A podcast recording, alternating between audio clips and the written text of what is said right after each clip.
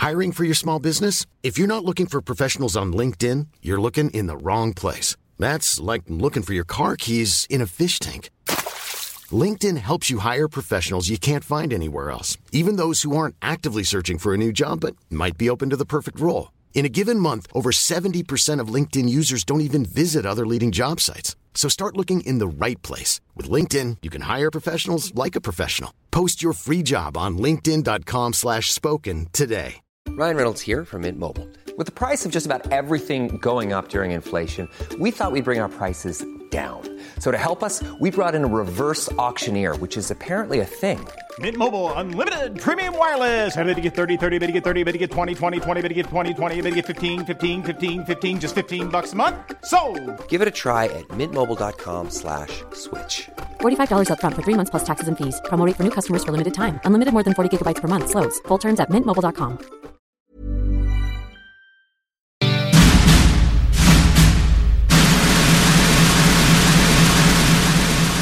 OK, pff, Lamborghini pape. Le pape, il y a une Lamborghini. Hein? Ouais, ça marche. Je mettais ça en combo avec mon grilled cheese au micro. Conférence devant quatre personnes. Quatre personnes. OK.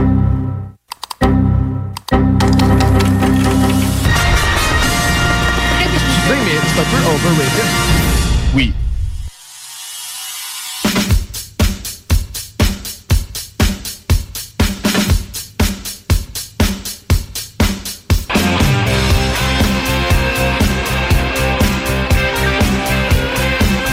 Bonsoir tout le monde, bienvenue au show des Trois Flots tous les dimanches soirs de 18h à 20h sur les ondes de CJMD 96.9, la radio de Lévis. Ce soir, on a un méchant show pour vous, sincèrement, un invité que j'avais vraiment hâte d'avoir, que j'étais vraiment excité, mais avant de passer, parce que j'aime ça un peu teaser euh, le public qui nous écoute.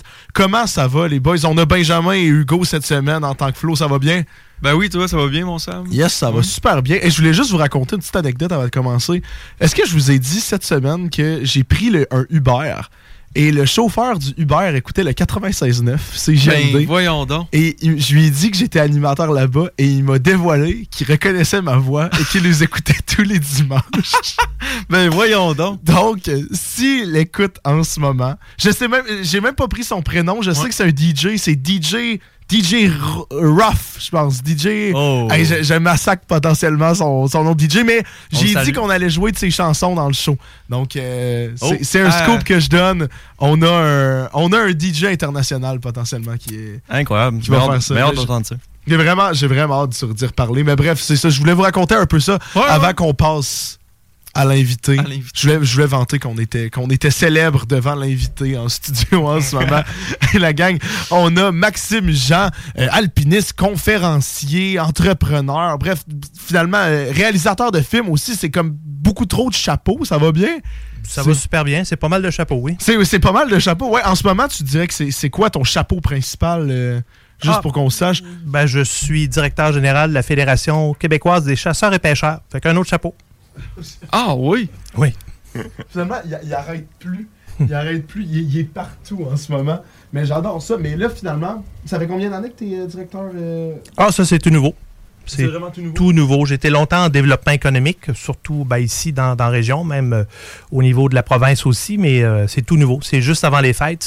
Je voulais pour le dernier tiers de ma carrière faire quelque chose de différent, mais pas perdre les acquis au niveau surtout de la direction générale que j'avais fait dans d'autres organisations. Fait que j'ai dit, tiens, pourquoi pas la Fédération québécoise des chasseurs et pêcheurs. Mais es-tu toi-même un chasseur-pêcheur? Un ancien chasseur, un pêcheur, mais Ouais. euh, surtout un ancien, un ancien chasseur qui veut rechasser parce que son garçon lui a demandé. OK. Ah oui, C'est un petit peu ça qui me, qui me ramenait à ça. Wow. C'est la, meilleure- c'est la meilleure façon de revenir dans, dans l'emploi, finalement. Oui. C'est- Ben oui. C'est de famille. C'est de famille. C'est de famille. Mais nous, on est vraiment là parce que nous, ce qui, ce qui nous intéressait au maximum, c'est justement le nombre de chapeaux que tu portes. Tu sais, conférencier, alpiniste. Et c'est le message, moi, qui m'intéressait beaucoup. C'est que si on, on passe un, un peu de temps sur tes conférences, euh, tu as fait beaucoup de conférences dans les écoles secondaires. Là, justement, Benjamin il racontait avant Ouais. de rentrer dans l'émission qu'il a déjà vu une de tes conférences. Mhm. Mais je trouvais ça vraiment, je trouvais ça vraiment intéressant, la métaphore finalement. Tu sais, je sais qu'il y a beaucoup de jeunes qui nous écoutent, euh, que dans tes conférences, tu parles de réaliser des rêves, c'est bien ça? Ben, Définitivement, il y a plein de messages, peu importe le- le- le- la conférence que j'ai donnée, mais ce qui ressort tout le temps, c'est que chacun peut réaliser ses rêves s'il s'en donne l'opportunité. Puis des fois, s'il est patient, parce que ça peut être long un peu. Dans mon cas, ça a été quand même assez long. là. Assez long, pas tant de monter l'Everest, mais de, de me dire, je vais pouvoir y aller. Là. Oui. Mettons 25 ans d'expérience en escalade avant de pouvoir aller gravir l'Everest dans mon cas. Fait que ça a été quand même assez long. Non, c'est une belle leçon. Mais les jeunes, ils doivent quand même assez. euh, sais, la, la réaction des jeunes dans les classes, justement, durant des conférences, est-ce que, est que les, les jeunes doivent capoter? Tu sais, c'est quand même anodin, tu sais, quelqu'un qui a monté l'Everest, même si de plus en C'est plus. pas de personnes anodin, le font. mais ouais. Ouais, ouais, mais ok, oui, c'est pardon, pardon. Merci. C'est- Ben, c'est. on- comment qu'on pourrait dire? On n'a pas toujours les réactions, mais je me souviens d'une fois, j'avais été à Fermont. Euh, donner une conférence dans l'école là-bas. Et un jeune m'avait réécrit pour me dire qu'il avait le goût de réaliser son rêve, puis lui, il faisait du motocross. Oui. Fait que s'il a pu transposer l'Everest dans, de la- dans un, un moto, un motocross, ben, il faut croire que le message est passé. Fait que ça, c'est un qui m'a écrit, mais combien d'autres m'ont tout simplement pas écrit, mais qui se sont dit, je vais réaliser mon rêve un jour. Lui, ce qu'il me disait, je veux faire de la compétition, puis tu m'as donné le goût d'aller plus loin. Pour vrai? Ouais. Fait que Finalement, c'est- Everest, Bessic à gaz, c'est- la même chose. C'est la même chose. Peut-être qu'il va monter l'Everest en baiser à gaz. Il pourrait l'essayer, mais je pense qu'il va avoir des petits problèmes. Oui. C'est un peu dangereux, finalement. Peut-être, peut-être. finalement, le nombre. T'as fait combien de conférences? À peu près 1100. Il faudrait que je les recompte, là, mais 1100, à peu près une centaine par année si on fait une moyenne sur les 11 ans. C'est beaucoup. Parce que la conférence, j'avais donné une conférence sur le métier de conférencier à des jeunes dans une école, puis je leur disais, vous pensez qu'un un conférencier, ça fait quoi? Fait que là, ils m'ont sorti toutes sortes de choses, là, dont la conférence. Ben, j'ai dit non, la majorité du temps. Puis ils ne comprenaient pas. J'ai dit, c'est dans son auto ou dans une chambre d'hôtel. Mais c'est- dans son auto 85% du temps. Fait que c'est beaucoup, beaucoup. Ça a l'air une centaine par année, ça n'a pas l'air beaucoup, mais comme ils sont pas à côté de chez nous, ben, je me souviens de une, j'ai fait un aller-retour à Chibougamau. Oui. Euh, je voulais pas recoucher là dans une chambre d'hôtel. Ben, je suis parti le matin, je suis revenu le soir en voiture. C'est 6 heures aller, 6 heures à revenir, peut-être 1h, 1h30, 2 heures la conférence. là. Fait que c'est euh, c'est de l'ouvrage. Finalement, c'était vraiment un emploi à temps plein. là. À temps plein. C'est ce que je faisais. Puis au travers de ça, ben, j'allais gravir des montagnes ou, Oui. euh, ou faire différents, différents périples. J'ai fait dans le fond trois films pour les grands explorateurs. Un sur l'Everest, un sur le K2, deuxième sommet du monde. Puis le troisième, ben, je me suis dit pourquoi je l'ai. Fait que j'étais allé aux îles Galapagos. Fait que j'ai fait autre chose. Mer et montagne, c'est pas mal mes deux passions. Oui. C'est là que je suis allé en 2011, si ma mémoire fait pas défaut, euh, tourner un film aux îles Galapagos. Ça avait-tu ça rapport avec l'alpinisme ou? Oui. Non, pas en tout. J'ai filmé, euh, j'ai été filmé vraiment aux îles Galapagos. Je suis allé filmer. Ben, au début, je voulais faire un- naturellement un film. euh, comment je dirais? Quand on passe d'un film d'expédition, quand tu vas en montagne, si tu as tout filmé du point A au point B, après ça, tu peux faire un film, puis le mettre dans l'ordre ou le désordre, le travailler du moment que tu as à peu près tous tes moments importants. Mais aux îles Galapagos, on va filmer quoi? J'ai dit, je vais aller filmer, dans le fond. J'ai fait un film sur les gens les gens qui vivent là-bas, pour être un peu différent de ce qui avait été fait avant. Euh, J'avais pas les budgets de National Geographic ou de Ouais, Discovery ouais. Channel, donc j'ai dit je vais aller filmer une petite équipe avec un budget d'à peu près 30 000 et non pas euh, 10 millions. Donc, euh, comment je fais pour être différent? J'ai dit, je vais aller filmer les gens. Il y a trois, il y a quatre îles habitées là-bas. Fait que je vais aller filmer les gens. C'est à peu près, à l'époque, c'était 30 000 de population. Puis voir qu'est-ce que le touriste fait sur ces gens-là. Mm. Puis voir si c'est un beau modèle touristique. Fait que c'est une approche différente. Les gens me demandaient, il n'y aura pas d'animaux? J'ai dit, les animaux sont partout. Ce ne sont que des animaux qu'on voit dans le film. Oui, les gens aussi, là. Mais euh, les animaux sont en ville, sont partout. C'est une otarie qui traverse la rue, c'est pas un chien. Euh, tu veux filmer des tortues? On avait été à l'autre bout complètement des îles, Oui. filmer des tortues marines sous l'eau. On n'en a pas eu une. Puis quand je suis revenu le lendemain, on avait une petite journée de repos en avant de l'hôtel. Euh, C'est des petits hôtels. Il n'y a pas de chaîne d'hôtel et tout ça là-bas, ni de chaîne de restaurant. Mais on est parti avec la caméra d'une main, les palmasses dans l'autre. On est allé juste voir en avant. J'ai tout filmé mes tortues en avant de l'hôtel. Fait que t'as pas besoin de t'éloigner. Tout est proche. Ça prend plus d'efforts pour pas filmer d'animaux, dans le fond. C'est à peu près ça. ah ouais. Puis est-ce que ça, c'est de quoi? Je me, je me demande, je demande vraiment, tu sais, le nombre de, justement, de choses que tu as réalisées. Est-ce que c'est quelque chose que tu savais que tu voulais aller dans cette, pa- dans cette voie-là, vers la, la nature, l'alpinisme, le, le, réal- le- réalisation de film, ouais, réalisation de film Pas du tout. J'appelle ça les hasards de la vie. Dans ma vie, il y a avant et après l'Everest. Moi, je voulais juste aller gravir une montagne. que C'était les, les livres que je lisais quand j'étais jeune. C'était mes héros de jeunesse. Je voulais gravir une montagne. Je suis allé la gravir. Et on avait amené une caméra. En réalité, on nous a donné deux caméras pour aller filmer les premières générations de HD. C'était des caméras euh, quand même assez volumineuses. Pas tant que ça, mais si tu compares à ce qui se fait aujourd'hui, c'était quand même assez gros. Puis je me souviens de m'être ostiné avec un des compagnons de cordée, euh, Claude Saint-Hilaire, qui était avec nous autres sur l'Everest. Claude me disait, je veux monter en haut, je veux qu'on filme. Puis moi, je disais, je veux je veux une photo de moi au sommet, pas un film de moi jusqu'à la Mhm. moitié de la montagne. Autrement dit, si ça nuit à l'ascension, ben, on filmera pas. Puis je me suis pas posé, mais tant que ça nuit pas. Puis finalement, Claude a insisté, puis une chance, parce que quand on est revenu, ben, personne ne voulait s'occuper des images. C'est là que j'ai décidé d'en faire un film. Puis finalement, c'est ça qui m'a amené à la conférence aussi. Indirectement. Est-ce que je voulais donner des conférences? Pas en tout. Je détestais parler en avant de la classe quand j'étais jeune. Oui. Puis je le dis souvent aux jeunes, si moi je détestais, vous êtes capable de le faire. Mais aller parler de quelque chose qu'on a vécu, qui est notre rêve de jeunesse, qu'on a filmé, qu'on connaît bien comme sujet, c'est pas la même chose. J'irai pas parler de n'importe quoi, là, mais ça, ça m'intéresse. Est-ce que c'était un des premiers films justement qui a été fait sur l'Everest? Ça avait-tu déjà été fait avant ou? Il y en a. Il y en- il y en a, il y en a quand même quelques-uns. Il y a le film IMAX là, qui avait été fait. Euh, il avait monté. même avant, ok. Ouais, il avait monté la caméra IMAX, là, mais il n'y avait pas les mêmes moyens que nous autres. La caméra est immense, là, avec un film en. Je me souviens pas de la grosseur du film. Je- le montre, mais on était à la radio, en tout cas. C'est gros. mais bref, euh, c'est, euh, c'est- il avait monté une caméra. Fait qu'il y en a déjà eu d'autres, mais celui-là était le mien. Puis l'année qu'on était là, il y avait Discovery, euh, qui était une équipe de Toronto qui était là, qui ont filmé, puis mes images du sommet étaient meilleures que les leurs. il était vraiment bien fait. On a pris le temps de filmer, il faisait beau, c'était stable. C'était, on, a, on a vraiment un très bon film qu'on a fait. Fait que c'est ce qui m'a donné le goût au film. Dans le fond, je me suis lancé là-dedans sans trop savoir. J'ai un bac en finance, j'ai pas étudié en C'est cinéma. vrai, ok. Fait que j'ai dit on va on va aller euh, on, va aller tenter ça. Puis finalement en ayant les bonnes personnes autour, en ayant trouvé un bon monteur vidéo, euh, j'ai un ami à moi qui compose la musique des films. Donc tout ça a été mis euh, a été mis ensemble. Puis ça a donné des films au fil au fil des années. Ok, donc finalement, c'est ça, c'est ça que tu veux dire par il y avait un avant, que là, Oui. c'était le bac en finance. Est-ce que, est-ce que tu travaillais finalement dans une institution j'ai- financière? je finançais des entreprises. Ah, ben voyons. J'ai fait ça. Après ça, je suis allé monter l'Everest. Je suis jamais retourné. J'ai pas eu le temps. Ah oui? J'ai pas eu le temps. C'est c'est les hasards de la vie. En réalité, il y a deux, deux personnes m'avaient appelé quand je suis revenu de l'Everest. Il y avait quelqu'un qui me parlait du défi de l'entrepreneuriat jeunesse au gouvernement du, du Québec. Euh, M. Riverain qui m'a téléphoné parce qu'il connaissait mon père. Il m'a offert de, donner des conférences que je ne visais pas. Puis il m'a donné mon premier contrat. J'avais eu également un appel des grands explorateurs. Mais j'avais pas de film encore. Puis je trouvais que c'était un gros morceau. J'ai dit non la première année. J'ai fait le défi de l'entrepreneuriat. Puis par la suite, je suis revenu avec les grands explorateurs. C'est ce qui m'a donné 1100 conférences en, en 11 ans. Ça, ça a l'air beaucoup ou pas beaucoup. Ça dépend des gens comment on le voit, mais c'est énorme. Mais je l'ai fait parce que j'avais des réseaux. C'est pas moi qui le fais seul. Moi, je- ma, ma job, c'est d'aller donner les conférences, de l'ajuster selon les sujets. Puis le reste du temps, ben, je savais, euh, les grands explorateurs me donnaient l'horaire de l'année. Puis le défi de l'entrepreneuriat, c'était avec les Carrefour Jeunesse Emploi. Fait qu'on me donnait Mm. l'horaire, euh, c'est, eux qui l'organisaient là, directement, euh, localement. Puis j'avais juste à me présenter à l'heure dite, puis euh, à donner ma conférence.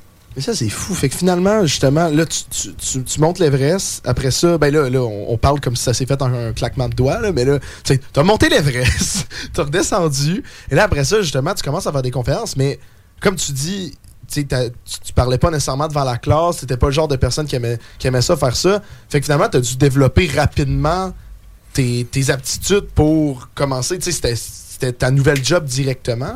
directement. J'ai pas eu le choix de m'ajuster. Puis, euh, même pire que ça, c'est que j'étais dans des salles. Mettons que j'allais faire un congrès de, de je sais pas, l'ordre de je sais pas quoi. Là. Bref, on va donner une conférence entre, à une entreprise ou à une organisation. J'étais assis dans la salle. Puis là, quand on me présentait, je me levais. Puis les gens, au début, me disaient hein, Je pensais pas que c'était toi. Le conférencier, puis là, je le prenais personnel. J'ai dit que c'est- j'ai pas, j'ai pas le profit de l'emploi. Puis là, j'ai j'ai posé la question pourquoi c'est pas. Ben, on dit écoute, t'es tranquille, tu parlais pas tant que ça. Tu... Puis c'est vrai que je suis encore de même aujourd'hui. Si on me met dans un groupe où ça parle fort, je vais m'asseoir et je vais les écouter. Fait qu'on on dirait que dans ma tête, pour être conférencier, il fallait être extraverti. Je dis pas que je suis introverti, mais je suis pas extraverti, ça c'est Hmm. sûr. Fait que j'étais plus tranquille, fait que je les écoutais. Est-ce que le fait d'avoir monté une grosse montagne puis de faire des, expéri- des expériences comme ça, ça te fait relativiser en disant ben écoute si moi je suis capable de monter ça puis euh, de, partir à des expéditions comme ça, c'est pas si grave au final de parler devant des personnes aujourd'hui tranquilles au chaud euh, dans une école? C'est moins risqué. Ouais, c'est ça, tu sais, tu te mets en perspective. là, ouais. Ouais, on peut relativiser, effectivement. Tout, tout. On est capable de faire des grandes choses si on s'en donne les moyens. Puis, comme je dis, comme pour moi, c'était pas naturel. Ça l'est devenu. Après 11 ans, je pourrais dire que je suis rendu pas pire. Puis, je disais aux gens que, tu sais, quand tu quand es rendu à ta centième, tu dis, Hey, là, je maîtrise pas mal la chose. Tu arrives à la 200e, tu dis, non, non, non, là, je la maîtrise. À la 500e, tu fais, wow. À la millième, tu joues avec ta foule, même s'ils sont 1000. Ouais. Euh, puis, probablement que si je n'avais fait 5000, je maîtriserais encore plus. Fait que c'est une, tu sais, on s'habitue à tout. Même si c'était pas tout le temps la, la même conférence à chaque fois. Oui, c'était même. Puis même si c'est la même, c'est pas le même public. Ouais, c'est Puis dans les grands explorateurs, il faut comprendre qu'à l'époque, on en faisait Gatineau et Trois-Rivières, on en faisait trois dans la même journée, d'après-midi puis le soir. C'est deux heures. C'est un show de deux heures. Le film dure une heure et vingt. Tu fais la narration tout le long sur la scène. Dans l'entraque, tu parles de ton film avec les gens. Fait que c'était un deux heures non-stop, trois fois de suite dans la même journée. C'était trop. La troisième, je peux dire que je serais allé. puis En plus, on avait, on, avait conduit pour se rendre jusque-là. On ne couchait pas là nécessairement. Fait que là, tu te dis à troisième, je serais allé me coucher. Deux, je l'avais déjà fait, mais trois, c'est beaucoup. Mais ils ont payé le même prix, ils ont le droit au même show. Une heure entre, les, entre chaque pour vider la salle, remplir ça de nouveau monde. Puis à troisième, ben, t'as refait, puis prends un petit café avant. puis pas, pas deux, parce que en plein milieu, tu peux pas aller aux toilettes. hein. Ouais, c'est ça. C'est-. Deux heures, c'est long. Hein, c'est- Ben, on prend pas deux. Est-ce que, est que pendant justement, là, tu as fait ça pendant 11 ans, euh, tu- tu- on- je t'ai entendu dire hors honte que tu continuais à faire des expéditions un peu entre, mais est-ce que tu avais comme une, une genre de. Je sais pas comment dire, une genre de pression justement, que tu sais, tu avais fait l'Everest, tu faisais des conférences sur l'alpinisme. Est-ce que tu avais une pression de devoir accomplir de plus en plus de montagnes parce qu'il fallait que tu gardes ton statut d'alpiniste ou tu Curi- curieusement, non. Parce que oui, j'ai fait des conférences sur plein d'autres sujets, mais l'Everest était- l'Everest revenait tout le temps, tout le temps, tout le temps. Hmm. Finalement, je donnais des conférences dans les écoles. J'avais trois sujets, les Galapagos, l'Everest, le K2. Puis on me disait, ben, on va prendre l'Everest. fait que l'Everest est toujours revenu. Puis même quand j'ai fait le film des Galapagos, on me présentait comme quelqu'un qui a gravi l'Everest. Ah Euh, ouais. Avec un bout de film, il arrive, de- il, a fait, il a fait les plus hauts sommets, puis on revient sur. Fait que c'est toujours revenu. On dirait que c'est. Mais tu sais, pour monsieur, madame, tout le monde, l'Everest, c'est tout le monde connaît. Ben oui, C'est c'est la ça. plus haute montagne, c'est la plus connue, c'est elle qui a le plus de littérature. Si tu veux, euh, si tu veux lire des choses sur l'Everest, il y en a en masse. Mais si tu veux lire des trucs sur le troisième sommet du monde, euh, d'ailleurs, euh, connaissez-vous le nom? La troisième? Ouais. Je pensais que c'était K2. Moi, ben, K2, c'est le deuxième. Ah, ok. La ok. troisième, je l'ai demandé souvent en conférence, ça m'est arrivé que quelqu'un me le dise. C'est-tu là, le mont mais- Wright Non. Non, K3. Ça doit être dans la C'est le, mont, l'Himalaya. c'est le mont Lawson. Ok. Non. Le quoi, le mont le Lawson, Mont c'est une Lawson. blague. Ah, Lawson, ok. C'est blague. C'est- Non, c'est le Kanchenjunga. Oh, C'est pas très connu, mais c'est le troisième sommet du monde. Fait que si tu veux aller gravir le Kanchenjunga, ben, tu peux trouver quelques livres, mais tu n'en trouveras pas des milliers. Là. Alors que Hmm. sur l'Everest, il y en a. C'est que quasiment autant dangereux de monter celui-là que monter l'Everest? Plus. Oui, C'est- c'est ça que j'allais- s'en venir là-dessus. Là. Je sais pas s'il y avait plus une section tantôt là-dessus. Euh, mais c'est ça, l'Everest, techniquement, sur des chiffres, c'est lui, lui la plus haute. Mais comme le K2, tu m'avais dit que c'était beaucoup plus dur à monter. Là. Ben, c'est plus dur. C'est c'est 239 mètres de moins que l'Everest. C'est pas une négligeable, très là. grande différence. Mais c'est la montagne la plus. C'est une des montagnes les plus dangereuses au monde. Moi, je connais trois personnes. Quand je dis connaître, c'est des gens que j'ai parlé assis, puis même un ami qui sont morts sur cette montagne-là. Oh. J'en connais en réalité ben, trois sur le K2 directement là, euh, au fil des années. Quand on est allé en 2006, on partageait le, le- le camp de base avec un Français. Hugues, Hugues Daubared. Hugues, je l'ai connu à l'Everest. Il m'avait prêté son téléphone satellite. J'appelais ma femme avec. Et par la suite, Hugues m'a appelé quand on partait au K2. Il a dit on est deux Français, on aimerait ça partager le camp de base. Fait qu'on s'est côtoyé tout le long, mais on était indépendants sur la montagne. Ben, Hugues est retourné deux ans après sur le K2 en 2008, puis il est mort. Ah. Fait que, tu sais, je, puis je connais Serge de Sureau, le pompier de Montréal, qui malheureusement est décédé sur le K2. OK. On avait fait une émission à RDI Matin Express en- ensemble. Nous, on partait sur le K2, lui il partait à l'Everest. Et après ça, lui est décédé sur le K2. Puis un troisième, euh, Chartier, qui est un, un urgentologue, j'ai connu un peu moins, mais à l'Everest, il y avait deux Québécois en 2004. Que lui était là et allait euh, a gravi l'Everest. Il n'a pas, malheureusement pas atteint le sommet. Et il est allé sur le K2, il est décédé. Fait que j'en connais trois Québécois. Un, deux Québécois puis un Français qui sont décédés sur le K2. Fait que c'est une montagne euh, Puis très dangereuse. Là-dessus, est-ce que ça t'a un peu fait peur par la suite de continuer tes expéditions ou tu t'es dit, ben écoute, moi je vais prendre mes précautions, euh, ça a redoublé de prudence ou des choses comme ça? Ben, ça, me fait peur. Non, ça me fait prendre conscience que le K2, je l'ai essayé, puis c'est bien en masse que je n'y retournerai pas. Euh, C'est la première fois que je partais en montagne, que je serrais mes enfants dans mes bras. Quand je pars sur le K2, puis je me disais, oh boy, ça se peut, je ne revienne pas. Ouais. Alors que sur l'Everest, j'étais en, con- j'étais en confiance. Quand je suis allé au Tibet sur le sixième sommet du monde, je suis allé deux fois, je me sentais en confiance, mais sur le K2, je n'étais pas sûr de rien. Ah oui. je suis allé, je l'ai essayé. Est-ce que c'est. Puis je voulais voir, est-ce que c'est plus dangereux que je pense ou ça l'est moins? Tu sais, des fois, on exagère les choses. exagère, ouais. Puis finalement, non, ça l'était plus celle-là. Fait que je suis allé, je l'ai essayé, puis. Mais justement, c'est quoi qui, que tu dirais qui drive le monde? C'est quoi l'intérêt d'aller faire cette montagne-là? Si, tu sais, c'est le, le, le, le but de l'exploit, c'est... C'est pas. Ben, chacun a ses, a ses raisons. Nous, on est allé parce qu'on venait de faire l'Everest. On avait fait la plus haute. On s'est dit aussi bien de faire la plus dure. Mhm. Rendu là, tant qu'être parti. Puis en même temps, ben, l'Everest, euh, c'est- loin d'être facile. C'est pas une montagne facile, mais j'étais tellement bien préparé. Puis la météo a collaboré, la santé était là. On était tellement bien préparé physiquement, euh, psychologiquement, puis même au niveau des connaissances, puis techniquement, que ça a été. euh, ça a été parfait. L'expédition s'est déroulée exactement comme on voulait. Fait qu'on s'est dit, est-ce que le K2, c'est pareil? Il y en a peut-être qui étaient mal préparés. C'était Mm. pas. Mais le K2, c'est une montagne euh, qui a tué. L'année qu'on était là, on a- moi, j'ai attrapé une pneumonie. J'ai pas pu atteindre le sommet. Mario a essayé une dernière tentative, mais tout seul, il était découragé. Il était pas seul, il était avec un Ok, mais il s'est dit, bon, euh, je, je, reste pas là. L'équipe était fait qu'il est revenu. Moi, je pense que la pneumonie nous a sauvé la vie parce que cette année-là, il y avait euh, il y a huit personnes qui ont atteint le sommet, puis il y en a quatre qui sont pas revenus. C'est quatre Russes, et les quatre Russes étaient dans les meilleurs grimpeurs au monde. Fait que, tu sais, le, le voyons. K2, c'est pas. C'est pas est-ce que je suis. La montagne ne fait pas la différence. C'est toujours des chutes de pierre, des avalanches. Il y en a qui tombent aussi, naturellement. Euh, soit une corde qui a été coupée par une chute de pierre, tu prends mauvaise, tu viens me faire un rappel, puis t'es parti. Là. Fait que c'est un petit peu ça. C'est extrêmement dangereux. Fait que c'est pas juste euh, un manque de précaution, c'est vraiment euh, de la malchance tout simplement. là. On, nous autres, on appelait ça, puis on ne l'appelle plus comme ça depuis que les Russes sont morts. On dit que c'était jouer à roulette russe. on, dit, on dit les avalanches tombent. Il tombe une chute de, une chute de pierre, c'est ce qui est le plus dangereux. L'avalanche, je ne dis pas que ça ne l'est pas, mais si tu es assez expérimenté et que tu grimpes le long des rochers, tu l'entends venir, tu as le temps de te planquer. Mais la chute de pierre, tu entends quelque chose siffler à côté, elle vient de passer.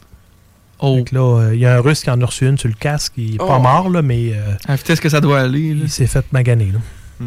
Hey, c'est malade. Mais est-ce que tu as vu, la, la- ça me fait penser, il n'y a pas quelqu'un justement de l'équipe de Red Bull il y a quelques années ou il y a quelques mois qui a descendu justement en, en ski le K2. Avez-vous vu ça? Hein? Non. Non, hey, vous chercherez ça. Justement, tu sais, c'est- quasiment une insulte pour les personnes qui Ben le non, montent. ben. C'est que tu vois du monde la monter. Et tu sais, tu te dis, c'est déjà hyper tough. Puis lui, il a Mm. monté avec ses skis. Check moi en fait, il est Oh, allé en il hélicoptère. s'est sûrement pas rendu jusqu'en fait. haut. Il est peut-être allé en hélicoptère. Là, ouais. Ouais. Ouais, ben, L'hélico peut pas aller aussi haut, mais Ah. il a Ah. probablement monté avec une équipe. Mais il y, a une, il y a une section qui peut se skier. Il faut tu sois extrêmement expérimenté. Mais il y a d'autres sections, oublie ça. Là. En tout cas, tu peux le faire si tu veux, là, mais tu vas finir, tu vas finir à mauvaise place. C'est de l'escalade, c'est du rocher. il y a beaucoup ouais, de barres. Il y a des barres rocheuses. Fait que c'est des grosses parties qui sont en rocher. Fait que tu peux pas descendre là. Fait qu'il y a peut-être une, une partie dans le bas. euh, qui peut faire certaines, certaines sections. là. Ça s'est déjà fait. C'est pas le premier. Il y avait un japonais, il y a un, vieux film sur un japonais qui avait descendu cette section-là. Mais quand j'étais là en 2004 à l'Everest, il y avait un spécialiste, euh, me souviens pas, je pense que c'était un skieur olympique là, qui est allé euh, sur l'Everest, mais il a fini, Ouais. il a fini dans une crevasse. Ah, Oh! Il, il est pas mort, mais, Oh! euh, mais c'est ça. C'est- tu- il a eu la peur de sa vie. Est-ce que tu dirais justement que les technologies depuis 2004, depuis 2000, tu sais, de- de- les années que tu les as faites, ils ont évolué, que là, c'est un peu plus facile à monter? Ben, plus facile, non, parce qu'il faut que tu montes, euh, c'est, c'est- faut que tu montes sur Au tes deux final, jambes. toi, Au final, c'est la même chose. Ce qui a évolué, c'est nos connaissances, probablement, Oui. puis même déjà en 2004, comparativement avant, les connaissances sur euh, l'acclimatation. Comment on s'acclimate parce que il n'y a pas d'oxygène en haut. Euh, à l'époque, il y allait un peu essai-erreur, puis des fois, il y en a un qui mourait, puis il ne savait pas trop pourquoi. C'est parce qu'il était monté trop vite, c'était un édème. Aujourd'hui, on a des bonnes connaissances sur tout ce qui est euh, mal des montagnes, tout ce qui peut arriver. Comment doser la, comment doser l'acclimatation. Le corps va s'ajuster au manque d'oxygène, mais en même temps, plus tu grimpes de fois, tu vas t'ajuster plus au manque d'oxygène, mais tu te fatigues en même temps. Fait que c'est où l'équilibre entre la fatigue puis l'acclimatation parfaite. Ça, c'est pas évident, mais nous, on travaillait avec l'Université Laval puis avec un spécialiste, le docteur Dallot, qui est un spécialiste du mal des montagnes. J'ai grimpé d'ailleurs au Tibet avec lui. OK. Wow. Fait que c'est, c'est- on avait la chance d'avoir tout le volet recherche puis compréhension de- de- du mal des montagnes, des médicaments qu'on avait également. Euh, quand, quand les prendre, quand les administrer. Quand tu n'as pas un médecin et quelqu'un est après mourir, des fois, tu n'as pas le choix de, de réaliser. Là. Puis je disais à un moment donné que j'avais vu plus de que plus de plus d'œdèmes euh, cérébrales et pulmonaires que mon médecin, là, parce que à chaque année, on en voit là, des gens qui sont victimes de ça. Hey, c'est capoté, ça. C'est là que tu vois que ta randonnée dans genre quartier, c'est pas, c'est pas de Ça- niveau. hein. ça fait relativement- Moi, je fais les loups, puis je suis content, tu sais. Mais genre, c'est vraiment pas la même game. Hey, puis avant de. Parce que justement, après la pause, euh, on aimerait vraiment ça, euh, rentrer dans le sujet de l'alpinisme, puis tu sais, voir justement c'est quoi ton parcours. Mais avant de faire ça, est-ce que tu pourrais juste nous dire, là, aujourd'hui, comme tu dis, tu es directeur de la, Fédération de chasse et pêche, c'est bien ça. Mais est-ce que tu continues à faire de la montagne? Est-ce que tu. Ou tu- ça s'est calmé un peu plus? euh, Ben, la, montagne, la montagne, ça s'est calmé. Je fais de la montagne quand je vais skier à Stoneham. Ok. Euh, je fais du ski alpin, fait que ça. Mais je me suis calmé beaucoup. Beaucoup parce que j'en ai fait bon 25 ans avant l'escalade, avant, avant, avant l'Everest. Puis après ça, ben, j'ai eu 10 ans d'expédition. Fait que j'ai. euh, je me suis calmé pas mal. Fait que maintenant, je fais du ski, je fais du surf. Je suis pas terrible Ah. en surf, c'est parfait. À, à une fois ou deux par année, je viendrai jamais bon, c'est excellent. Mais j'ai du fun au bout. Finalement, là, c'est ça. Ça, ça s'est plus calmé. Là, on se met à chasse, on se met à pêche, puis that's it. Ouais, c'est plus tranquille. Mais j'ai toujours tous mes équipements, puis j'ai jamais dit que j'avais pris ma retraite. Oh. Ah ouais? Il y a, Oh. il y a peut-être un signe là. Mais des fois, je me rappelle à quel point c'était dur, en tout cas, du moins dans les très très hautes montagnes. Là. Fait que quand ça me tente d'y aller, je me rappelle des fois l'autre côté. euh, dont la dernière fois, j'étais au Tibet, puis je me demandais qu'est-ce que je fais ici. Fait que euh, c'est ça. Hey, c'est capoté. Ouais, ça, ça m'inspire, ça m'inspire solide. C'est le genre, c'est littéralement, ben ça, ça, de toute façon, j'allais en parler après la pause, mais c'est tellement le genre d'affaires que j'aimerais faire, mais que je sais, je sais pas quoi, comment, comment y aller, comment y arriver. Mais en tout cas, on va en reparler après la pause sur comment je peux potentiellement aller faire le K2 ou je reste à faire les loups K2. et euh, le- d'aller faire de la randonnée à Charlevoix, Charmemois. Ouais, ouais, on, on va, voir. on va rester. on va voir si finalement je vais rester. je vais pas briser tes rêves, je vais pas briser tes rêves. Mais ça va sûrement rester à l'acropole des Draveurs. Hey, on, va- on part en pause, on revient dans quelques minutes. Vous écoutez le show des Trois Flots.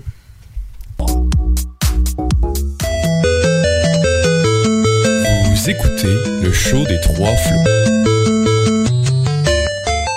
Et 6h37, c'est toujours le show des Trois Flots, tous les dimanches soirs, bien sûr, de 18h à 20h sur les ondes de CGMD 96.9, la radio de Lévis. C'est bon. Est-ce que le micro marche de notre bord? Euh, Oui, parfait, on est en onde. C'est... euh, Est-ce que, est que to- toi, tout va de ton bord? Ton Euh, oui, bon? tout va bien. tout est correct. Parce que Laurie, Laurie a beaucoup de pression en tant que nouvelle euh, metteur en ondes, mais je trouve qu'elle fait bien sa job. Ben. Mais merci, les gars. Mais c'est beaucoup de pression, surtout tu sais, quand tu as juste la pratique une fois par semaine. Éventuellement, j'ai l'impression que c'est difficile Oui, effectivement. à se souvenir. Est-ce qu'on m'entend bien? Parce que j'ai l'impression qu'on m'entend. Moi, je t'entends, Ok, oui. parfait. On est des professionnels. Oui. C'est parfait. Je sais Hey. comment ça marche. en studio avec nous, on a Mario. euh, Mario Jean, hey, j'allais dire. Pardon, pardon. Un C'est que humoriste. Je pensais, je pensais à Mario Cyr, puis là, je me suis rappelé. Maxime. On recommence. On a Maxime Jean, qui est alpiniste, entrepreneur, conférencier, actuellement directeur de la Fédération de chasse et, et pêche de Québec, qui est toujours avec nous. Ça va toujours bien. euh, Toujours bien. on n'a pas trop traumatisé avec le problème technique. Pas du tout. Ça va. Il est probablement meilleur que toutes nous, là, mais. Ouais, avec un, nombre, un bon nombre de conférences, je pense Ouais. que ça gère très bien. Et là, dans le fond, en première partie du show, on parlait justement d'un peu euh, de qu'est-ce que tu faisais, de- des conférences, des choses comme ça. On a un peu parlé, on a effleuré le sujet de l'alpinisme, de l'Everest, des montagnes, mais là, on aimerait ça rentrer dans le sujet directement. euh, tu sais, de, de comment finalement on se rend à faire l'Everest, comment qu'on va là, euh, en commençant, tu sais, à. Premièrement, est-ce que tu pensais éventuellement monter cette montagne-là? Tu as dit que c'était un de tes rêves? Oui, c'était un rêve quand j'étais jeune. Comment on se prépare? Ben, c'est plein, plein de choses. Euh, il faut que le camping d'hiver. L'alpinisme, dans le fond, c'est un mélange d'escalade de glace, d'escalade de rocher, de marche en montagne, de camping d'hiver. Ouais. Fait que c'est un petit peu tout ça. Fait qu'il faut que ces sujets-là soient maîtrisés. Maîtrisés parce que camping d'hiver sur l'Everest, il fait jusqu'à moins 60. Euh, tu peux pas improviser. Là. Si tu mets tes bottes en dehors de ton sleeping en espérant les remettre le matin puis que tu n'aies pas les pieds gelés, Mhm. surtout dans un environnement où il n'y a pas beaucoup d'oxygène puis Ouais. que tu as de la misère à te réchauffer, c'est sûr que tu perds les orteils. Donc, il y a des trucs qu'on a pris, d'avoir les chaussons à l'intérieur du sac de couchage, d'avoir, euh, on n'enlève pas tous les vêtements, le- le- l'espèce de soute qu'on a pour aller au sommet qui est très très chaud, euh, lui aussi, on le met entre le matelas de sol et le sac de couchage, fait qu'il reste au chaud. Fait qu'il y a toutes sortes de petits trucs comme ça qu'on prend. euh, fait que c'est de faire du camping d'hiver ici, le plus possible, maîtriser la- la- les techniques, surtout quand il fait froid, puis de faire de l'escalade de rocher, de l'escalade de glace, maîtriser ses nœuds, maîtriser toutes les choses, parce que Il n'y a tellement pas d'oxygène, puis on est tellement fatigué, parce que l'Everest, dans le fond, ça prend deux mois et demi gravir cette montagne-là. Quand on, quand on s'en va là-bas, puis à la fin, on est complètement épuisé. Fait que si tes nœuds, à chaque fois, tu te demandes, c'est-tu ça de mon. C'est-tu ça, ce nœud-là? faut que tu saches le faire de deux, trois façons différentes, Ah puis maîtriser. Donc, quand tu fais ton nœud, tu es sûr que quand tu attaches tes souliers, tu es capable de le faire. On s'est tout attaché, on a commencé jeune. Il faut que ça soit aussi facile. Fait que c'est tout maîtriser ces techniques-là euh, quand on arrive à l'Everest parce qu'on ne peut pas improviser. Il y en a qui le font, mais c'est très risqué. Donc, évidemment, toi, durant tout- tout- toutes les années avant de gravir l'Everest, tu sais, camping d'hiver, escalade, c'était toutes des passions que tu avais déjà euh, quand tu étais plus jeune? Oui, j'étais pas équipé comme aujourd'hui. Aujourd'hui, je pourrais y aller puis choisir quelle couleur de sleeping et de qui va puis l'agencer à mon manteau. Mais à, à l'époque, je couchais avec un, un soude de un soude de motoneige qu'on appelle là. un habit un habit chaud dans un sleeping d'été parce que c'est ce que j'avais. Mais oui. Fait que c'est des choses que je faisais. De l'escalade de glace, j'en faisais. J'ai pris des formations. Mais j'en faisais avant. On a commencé jeune à se tailler des marches dans des, des trucs de glace pas loin de chez nous, puis à monter ça tranquillement. Après ça, on a dit, bon, ça serait bien qu'on ait des vrais équipements et, et, et aller chercher la bonne technique aussi. Fait que j'ai commencé jeune. Fait que c'est tous ces, ces techniques-là que je me suis mis à maîtriser, à enseigner. J'ai eu une école d'escalade quand j'étais plus jeune Ah, pour aussi. vrai? Ouais, à l'époque, euh, à Québec, ici. Quand j'étais à l'université, j'avais ma boutique puis mon école d'escalade. Ben voyons donc. Fait que Voyons. c'est c'est plus spécialisé en sauvetage, mais on faisait l'escalade aussi, on faisait les deux. Fait que des cours qu'on donnait au niveau des toutes les techniques de, de, de manœuvre euh, de sauvetage en hauteur, là, on donnait ces formations-là. Mais est-ce que ça c'était avant? Parce que ça c'était une des, des affaires que je me demandais. Parce que les trois ici on fait de l'escalade. euh, Mm. euh, on en fait depuis euh, quelques années déjà. Euh, toi, tu fais-tu de la roche? Euh, je n'ai pas fait, non. Ok, c'est bon. Ben, mettons, Ben et moi, on, fait de la roche, justement. Et ce que j'ai appris, justement, c'est que la culture de l'escalade est quand même un peu récente à Québec. Fait que, tu sais, est-ce que, justement, tu sais, le, le Rock Gym, c'était le premier centre à Québec, de ce que j'ai compris, mais. Mais ça, c'était. Le Rock Gym, ça fait pas tant longtemps que c'est ouvert, mais il semble comment comment qu'on faisait pour en faire avant, c'était. Ben, le Rock Gym, il a fêté, euh, il a fêté son 25 ou son 30e. Ça fait quand même assez, long- existait, assez longtemps. bon. Puis à l'époque, il y avait une communauté à l'époque. euh, Oui. Quand j'ai commencé, il y avait une boutique qui s'appelait La Montagne en Ville, qui était après ça, où il a ouvert le Rock Gym. Il faudrait que je regarde. là, on a fêté le 20e, ça, j'étais là. Puis le dernier, je me demande si c'est pas le 25 ou 30. Là, je- ça sera à vérifier. Mais bref, ça fait quand même assez longtemps. Il y avait une communauté, mais elle était plus restreinte, si on veut. Aujourd'hui, c'est un peu plus démocratisé avec les centres intérieurs. Mhm. Mais euh, il y a quand même, ça fait longtemps qu'on a une culture euh, euh, de montagne. Puis moi, dans le temps, je travaillais dans ce domaine-là. Fait que c'est euh, avec, Ah, la- avec ma boutique. Puis avant ça, justement, pour euh, François Guy Tivierge. Oui! Ouais. François Guy, d'ailleurs, qu'on reçoit euh, dans quelques mois.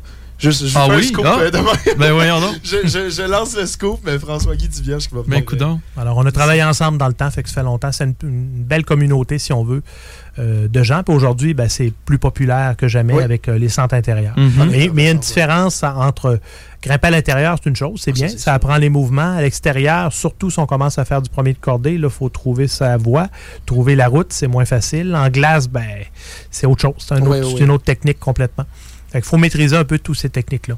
OK, finalement, fait que, ça prend plusieurs, plusieurs années d'expérience. Et, tu sais, co- comment... Là, là, je sais même pas comment formuler ma voix jusqu'à l'Everest. C'est, comment, comment qu'on sera, finalement, de passer de faire ça, mettons, au Québec, à éventuellement gravir la plus grosse montagne. Tu sais, ça doit, ça doit se faire petit step par petit step. Ben, il faut passer naturellement, je dis toujours de, de- quand on fait des quand on fait un sport, ce qui est le fun, c'est d'aller chercher quand on prend de l'expérience quelqu'un qui en a plus que nous autres, qui va nous amener à aller encore plus loin. Mhm. Après ça, il y a des montagnes, il y en a dans l'Ouest canadien, il y en a en Amérique du Sud. Euh, fait que c'est d'aller de plus en plus haut puis de voir euh, comment on se comporte. Parce qu'il y a quand même des barrières au niveau physiologique. là. J'ai un ami, moi, qui faisait de l'escalade plus jeune, puis on avait certains projets de haute montagne, puis lui, a passé 4000 mètres, ça marche pas.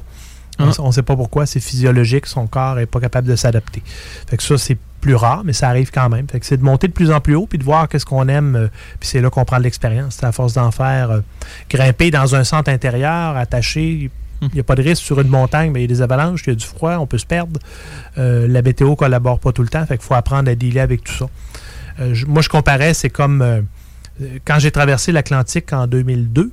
euh, je comparais ça, quelqu'un me demandait de comparer avec la montagne. Ben, je disais, c'est deux expéditions engagées. Quand tu es en plein milieu de l'Atlantique, si tu es tanné, tu peux pas t'en aller parce qu'il y a deux semaines de voile jusqu'au coin d'un côté ou de l'autre pour, pour, pour finalement débarquer du bateau. Euh, la montagne, par contre, tu peux toujours descendre s'il fait Mm. beau. Là. Fait que tu es un peu moins. Les deux sont engagés, mais différemment peut-être un peu. Mais c'est de faire des trucs engagés comme ça de plus en plus, où on voit comment on réagit, on voit, puis bien connaître naturellement les gens avec qui on va grimper, parce Oui. qu'on on confie notre vie à ces gens-là. Mhm. Tu sais, si t'es après grimper en premier de cordée, puis tu te revires, puis ton chum tient un peu à corde parce qu'il est après texter quelqu'un. Euh, pas que c'est déjà arrivé, là. Je fais juste. euh, Ouais, mais moi, c'est- moi ça m'est déjà arrivé. Mon, arrivé? mon chumé, mon chumé, Emilien. Ah ouais? Emilien, pendant qu'il m'assurait, Ben euh, des- Il textait, je faisais- Ah, j'ai été en sacre. Non, non, c'est ça. Même, même quand ça fait plusieurs fois que tu y vas avec la même personne, mais qu'elle fait ça juste une fois, je trouve que c'est de trop. Ouais. là. Tu devrais tout le temps ta vie, faut pas la négliger, puis se dire, ah ben, on est habitué de faire ça. Là, tu sais. Puis euh, j'imagine que même après avoir euh, monté l'Everest une fois, la deuxième fois, tu vas pas dire, Hey, euh, je vais faire ça plus relax, puis euh, je vais pas trop relax. checker mon ami. Là, tu sais.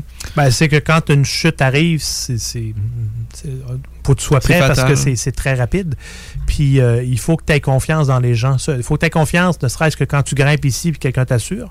Puis là-bas, il faut que tu aies 100% confiance dans les gens avec qui tu es parce que si lui, je vous donne l'exemple, ça peut être lui qui est en difficulté, mais si lui dit pas à un moment donné qu'il file pas, puis il commence à avoir des problèmes, soit un œdème cérébral ou pulmonaire ou peu importe, il commence à avoir certains symptômes, puis il le dit pas, puis il continue à grimper, ça peut devenir dangereux et pour lui et pour Mm. toi. Parce que si jamais il file plus, puis il est plus capable de redescendre, tu fais quoi? Tu restes avec? Tu vas mourir ou tu le laisses là? Fait que c'est important d'avoir confiance à des gens, les gens avec qui on grimpe tout le temps. C'est vraiment une cordée, c'est important ici, mais ça l'est encore plus là-bas parce que tu vas avoir confiance qu'il ne poussera pas la machine s'il sent qu'il y a quelque chose qui ne marche pas. Mhm. Il n'y a pas de honte à dire ça marche pas. On, regarde, on va redescendre un peu puis on verra demain. C'est dans mon cas, quand j'étais sur le K2, j'ai attrapé une pneumonie. Euh, je le voyais à première montée qu'il y a quelque chose qui ne fonctionnait pas. Fait qu'on en a refait une deuxième, puis là, j'ai dit, oh, mais on avait un médecin, heureusement. J'ai dit, tu vas m'ausculter parce que il y a quelque chose qui ne marche pas. J'ai de la misère à avancer, j'ai de la misère à, à respirer. Il y a quelque chose qui. Puis effectivement, j'avais un début de pneumonie. euh, Puis si tu t'avais pas écouté, euh, ça aurait pu. euh, ben, est-ce que je serais ici aujourd'hui? Je- J'en doute fortement. là. parce que tu as besoin de. J'avais un poumon, c'est pas compliqué. là, il faisait à l'ancienne, il cognait sur mes poumons. Là. Ouais. Puis tu sais, quand t'as un truc qui sonne plein, là, ben, Mhm. j'avais un poumon qui sonnait plein. plein de liquide. Oh, que je fonctionnais, euh, il me manquait un moteur. Là.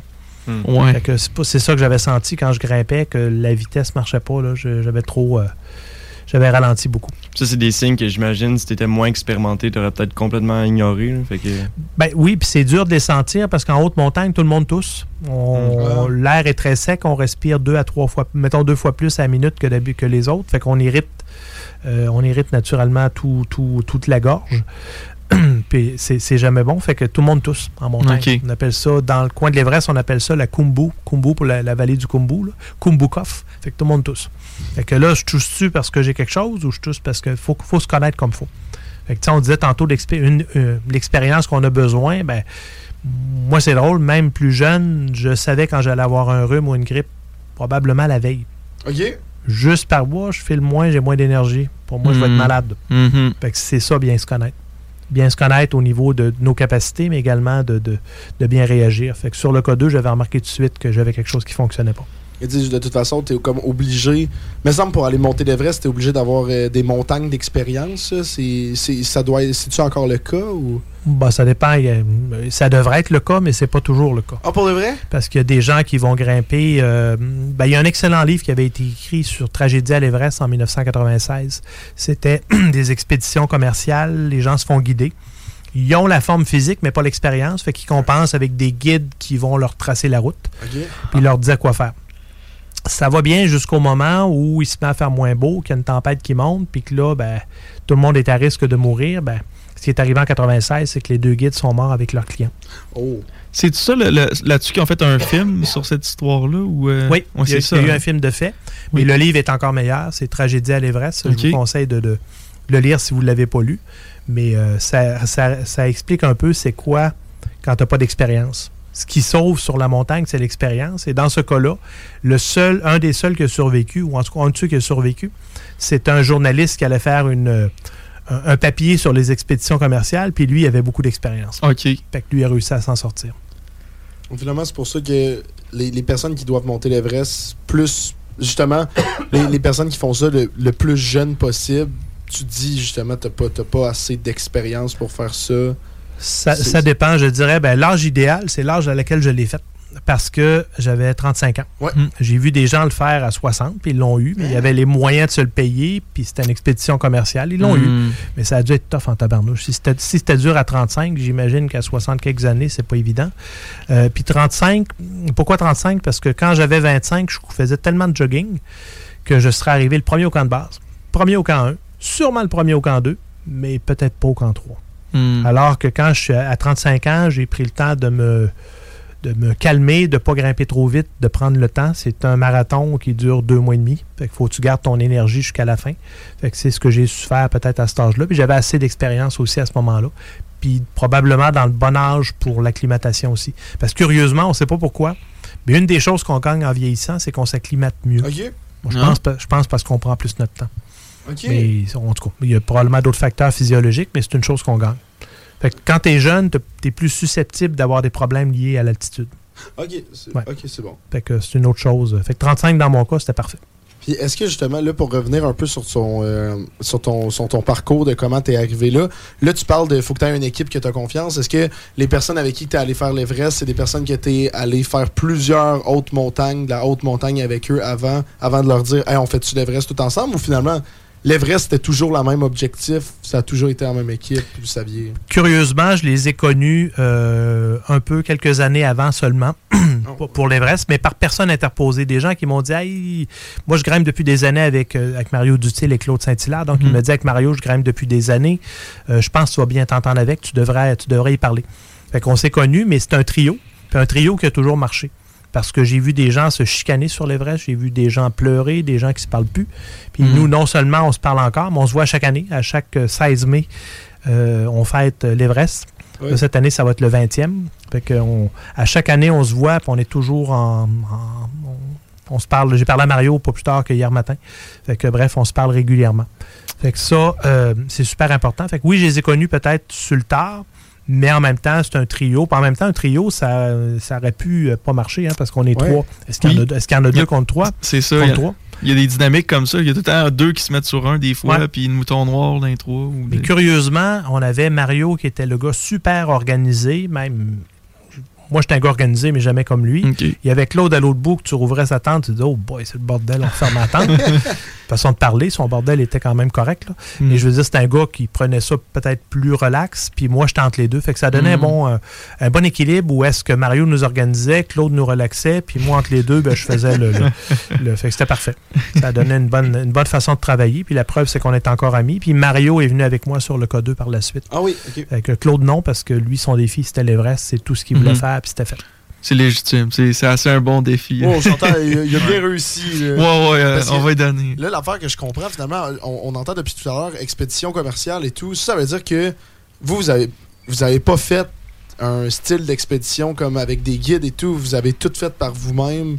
Tout a été planifié par nous. C'était nous qui décidions le nombre de fois qu'on montait, par où on passait, qu'est-ce qu'on installait, combien de camps, c'est quoi que ça prend comme nourriture. Donc, tout était fait en autonomie. Fait qu'on n'était pas guidé du tout. Puis je donne l'exemple, je l'ai dit dans un... J'ai écrit un livre sur euh, mon ascension de l'Everest, Oui. puis je donnais un très bon exemple euh, d'expédition commerciale. C'est comme quelqu'un qui traverse l'Atlantique pas je l'ai fait, là, mais c'est- l'exemple était bon. Si je traverse Saint-Voilier, j'ai préparé mon bateau, je trace ma route, euh, je fais ma navigation, je prépare ma bouffe, ou je traverse un bateau de croisière. Les deux, on a traversé. Hiring for your small business? If you're not looking for professionals on LinkedIn, you're looking in the wrong place. That's like looking for your car keys in a fish tank.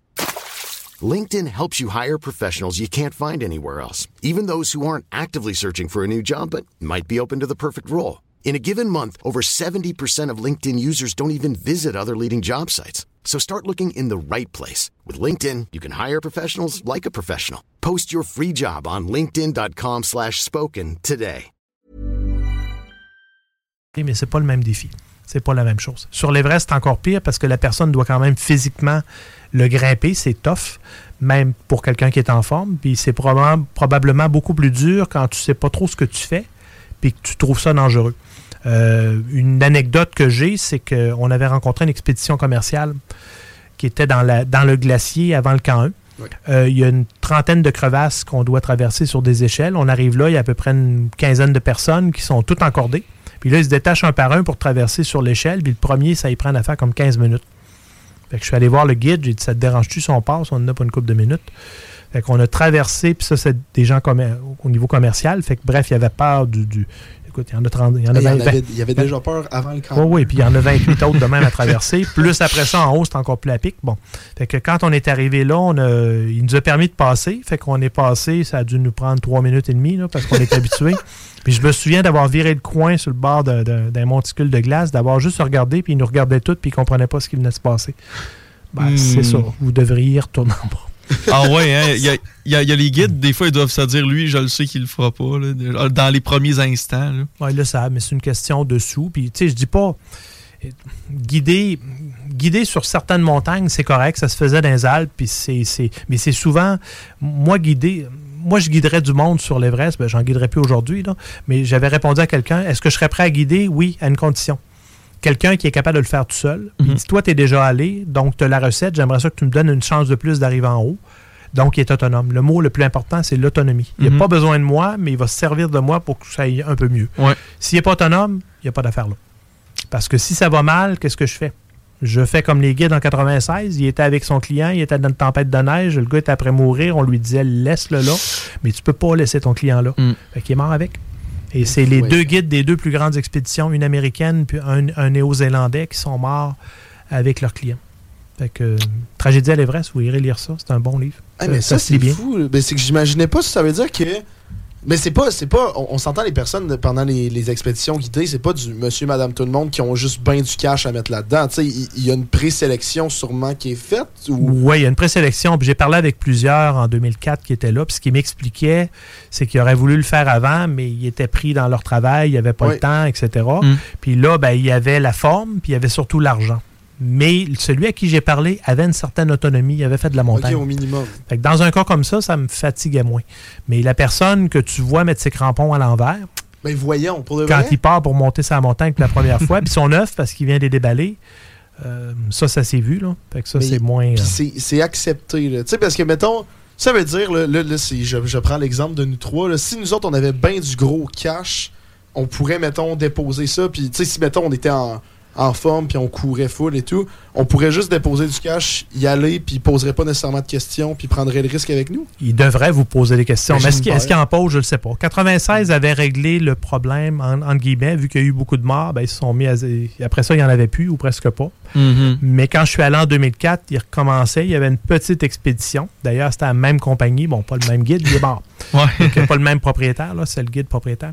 Mais lui, euh, sa même compagnie était là. Il y avait quatre personnes avec lui et non pas 20 personnes à peu près comme dans le temps. Là. Fait Ah, que- c'est mais, là, fou, ça, 20 mais, là, personnes, c'est- ouais, mais là, ça a recommencé parce qu'on a vu des line-up en 2000. Ben, les photos là, qu'on voit se passer là, Ouais. sur les internets, On, on voit des line-up, puis c'est- c'est- les line-up, moi je les vois, puis ça me donne froid dans le Ah. dos parce que j'ai à la même place, au lieu d'une centaine, là, on était quatre nous autres. Puis, Ah ouais. puis les fameux 100 qu'on voit sur la fameuse photo sur l'arrêt finale, ils sont tous attachés à la même corde qui est attachée à la même vis. S'il y en a un qui part, ils partent tous. Fait que moi, je ne me serais même pas attaché à sa corde. Je serais passé à côté. Tu sais, il y a ça aujourd'hui, ça se fait encore, là? Se- Ben je- oui, c'est reparti de plus belle. Ah, Fait ouais. que je suis content, j'ai fait l'Everest au bon moment en 2004 où c'était relativement tranquille. Hmm. Euh, pratiquement pas de monde sur la montagne quand on était là. Je suis même allé au Tibet sur une montagne qui est le sixième sommet du monde, qui est supposément achalandé. Puis Ouais. on a passé une coupe de nuit avec que moi et mon compagnon de cordée sur la montagne, personne d'autre. Hmm. Fait que c'est. Il y a eu des années un petit peu plus tranquilles, mais on dirait que c'est après à repartir, effectivement. Mais c'est partout, hein, c'est pas juste là. Si tu veux aller faire une expédition en Antarctique, si tu veux aller skier un petit bout au pôle, tu peux le faire. Il y a plein, plein de choses qui s'organisent aujourd'hui. Il faut juste comprendre qu'il y a des trucs qui sont plus sécuritaires que d'autres si on t'encadre, mais sur la montagne, je trouve que c'est risqué un peu. Parce qu'ils prennent trop de risques finalement ça avec du monde comme qui ont aucunement l'expérience. Vous, vous saviez que vous étiez prêt. Vous sa- Fait que finalement, c'est ça. je- moi, j'avais j'avais pour impression que tu étais obligé de comme euh, tu sais pas, pas passer des tests, mais prouver que tu étais capable d'y aller au gouvernement ou quelque chose pour avoir le droit d'y aller. Mais finalement, il faut juste le payer puis se faire confiance à soi-même. Officiellement, tu es censé prouver certaines choses, d'avoir une certaine expérience de montagne, mais dans les faits, c'est des beaux dollars qui rentrent dans Oui. le pays. là. Ouais, ouais, quand il y a de l'argent là, dans n'importe quoi, euh, il y a des choses qui se passent. Tu voudrais aller faire le Mont Katahdin en hiver ici, dans, Ouais. le, euh, dans le Maine. euh, ils vont te demander un bon CV, puis ils vont vérifier que tu as tous tes équipements, ce qui n'est Ouais. pas, ce qui est pas le cas sur l'Everest. Pour de vrai? Oh. C'est ça. fait que, Ben, tu sais, ça, c'est c'est une, question- c'est une question de sous. Hmm. Ça doit être une bonne partie de, de leur revenu du pays au Népal, là, quand même. là. Une très grosse partie, oui. Ouais, donc finalement, c'est pour ça. OK. Fait que finalement, ouais, là, là pour. euh, On, euh, mettons, on, continue dans le parcours, là, parce que ouais, moi, ça, je trouve ça tellement intéressant, là, c'est fou. Tu sais, là, dans le fond, mettons, là, tu, vous êtes senti prêt, vous dites, OK, on, on est prêt, on Mhm. book les, les billets pour l'Everest. Là, il doit avoir un meilleur moment dans l'année pour y aller, quelque chose dans ce style-là. Ouais, c'est plus simple. C'est plus compliqué que ça à- avant de booker les, les- les billets parce que quand on a voulu y aller, on était prêt au niveau de l'expérience, au niveau de tout ça. Mais quand on a lancé l'idée d'aller à l'Everest, on a fait une conférence de presse, mais on savait que ça coûtait sur deux ans parce qu'on a fait une reconnaissance en 2003. On a monté quand même sur la montagne jusqu'à 7000 mètres. On est retourné en 2004 faire le sommet. Euh, prenez l'équipement, les billets d'avion pour trois personnes, plus un qui gérait le camp de base, organiser toute la logistique en arrière. Les, euh, on travaillait avec Salut Bonjour à l'époque, donc euh, il a fallu trouver un quart de million. Euh, fait que c'est ça. Les trois aïe. en même temps. Ah ouais, oui. c'est un, bon montant, puis ça n'a pas bien baissé, ça a même augmenté. Fait que ça a coûté un quart de million, fait qu'il fallait trouver un commanditaire pour, euh, à moins d'avoir l'argent, ce qui n'était pas notre cas. Fait qu'on Ouais, s'est dit, il faut trouver des commanditaires, puis ça a pro- probablement été la, la- la partie la plus difficile. Parce Mm. que ça aurait coûté moins cher de faire une expédition commerciale, de se joindre à une expédition commerciale que d'y aller en autonomie Mhm. comme ça, Mhm. Ah où on embauche nos propres Népalais avec qui on travaille, les Sherpas, l'agence avec qui on va travailler, faire notre logistique, acheter nos choses, euh, tout planifier notre route et tout. Là. Fait que c'est ça coûtait plus cher. Puis est-ce que. Oh, je voulais peut-être interrompre. Tu peux Vas-y, vas-y. Ben, je veux juste dire, est-ce qu'aujourd'hui, euh, tu sais, parce que mettons en 2004, là, peut-être que dans le temps, les commanditaires se disaient, voyons donc, des Québécois qui vont aller faire ça, ça se peut pas. Euh, on va être réticents à les financer. Mais est-ce qu'aujourd'hui, vu que justement, il y a des personnes comme toi qui l'ont déjà prouvé, est-ce qu'ils seraient plus ouverts à, vous, à financer ou c'est vraiment du hasard? Tu sais, je connais pas trop le marketing puis ces choses-là. Ben, moi, je pense que c'est l'inverse. En 2004, c'était encore. Bon, on pouvait pas. faut comprendre qu'on pouvait pas vendre la gloire de l'Everest, des Québécois à l'Everest. Ça avait déjà été fait. Yves Laforêt était le premier Ouais. En 1991. OK. Fait qu'on pouvait pas vendre ça nécessairement. Ce qu'on a vendu, c'est de la pub. On passait à Salut Bonjour. Après ça, dans les autres montagnes, j'étais avec euh, RDI Matin Express Weekend avec Louis Lemieux. Fait que c'est ça qu'on a vendu. Heureusement, j'avais étudié en finance. Ça prenait, Oui. ça prenait un ancien banquier pour financer une expédition. Puis je dis Mhm. souvent ça à des jeunes, c'est important les études. Ça m'a permis d'aller à l'Everest, puis c'est vrai. Mais c'est euh, c'est ça qu'il fallait vendre. Donc, on s'est fait un plan de qu'est-ce qu'on va donner, qu'est-ce que ça me donne en retour. Puis aujourd'hui, je dirais que c'est plus dur parce que toutes les, les fameuses photos qu'on voit à l'Everest, j'avais un, pro- un projet justement de film sur l'Everest, en tout cas pas, pas sur l'Everest en soi, mais une espèce de documentaire sur d'autres Québécois qui l'ont fait et tout. Puis euh, ça est ressorti, puis ça nous a un peu bloqué. Parce qu'on a dit, ah ben l'Everest, tout le monde y va, regarde le line-up. Mhm. C'est facile. Mm, Bon, OK. Facile, non, mais line-up, je suis d'accord. Il y a- il y, a un peu plus de monde qu'avant. Mais c'est ça, c'est ça la, la question que j'o- j'osais pas poser, mais tant qu'à être sur le sujet, tu sais, justement, en 2004, est-ce que c'était plus. C'est quoi qu'il faut que je dise? Pas anodin? C'était moins anodin. C'était moins. Est-ce que est-ce que c'était moins anodin que. Euh, tu sais, justement, des, Québécois le font, tout le monde était comme, wow, tu même si euh, vous étiez pas les premiers à le faire, tu sais, c'était quand même capoté parce que, me semble, est-ce que, mettons, là, un Québécois veut faire ça, est-ce qu'il va avoir tant que ça une mêlée de presse, salut, bonjour, d'affaires comme ça, ou puisque, finalement, même, même si c'est encore capoté, il y a tellement de monde dans le monde qui le font que c'est-tu, ça vaut-tu tant la peine maintenant? Ben, comme je dis, ça dépend pourquoi. Est-ce que c'est plus. euh, ça peut passer plus sous le radar, effectivement, aujourd'hui? Nous Mhm. autres, on était. On n'était pas les premiers. On était dans les premiers. Ouais, c'est ça. Je pense que dans l'ordre de. Je me souviens pas qui est arrivé en premier, mais comme il y avait deux Québécois en plus cette fois-là, je pense que j'étais le cinquième ou quelque chose comme ça. Là. Depuis ce temps-là, il y en a quand même pas mal. Quatre ou cinquième, il faudrait que je regarde parce qu'il y a un registre. En... Fait qu'il Ok. faudrait que je vois, ils m'ont mis où, mais encore là, ça dépend qui le dit en premier. Là, mais Ah. Bref, dans les premiers, mais il faut comprendre qu'on était, nous autres, on, on disait toujours qu'on était la première équipe de Québécois. Ah, La première équipe québécoise. Fait que c'était une équipe Mm. qui partait d'ici en autonomie. Euh, Yves Laforêt était le premier. Yves était dans une expédition américaine. Il s'est greffé à une expédition américaine. Et d'autres étaient dans d'autres expéditions. Fait que nous, on était la première équipe de Québécois qui allait gravir l'Everest. C'est peut-être ça qui nous a donné beaucoup de visibilité, dont deux caricatures. Deux caricatures. Non, ben, j'ai de la misère.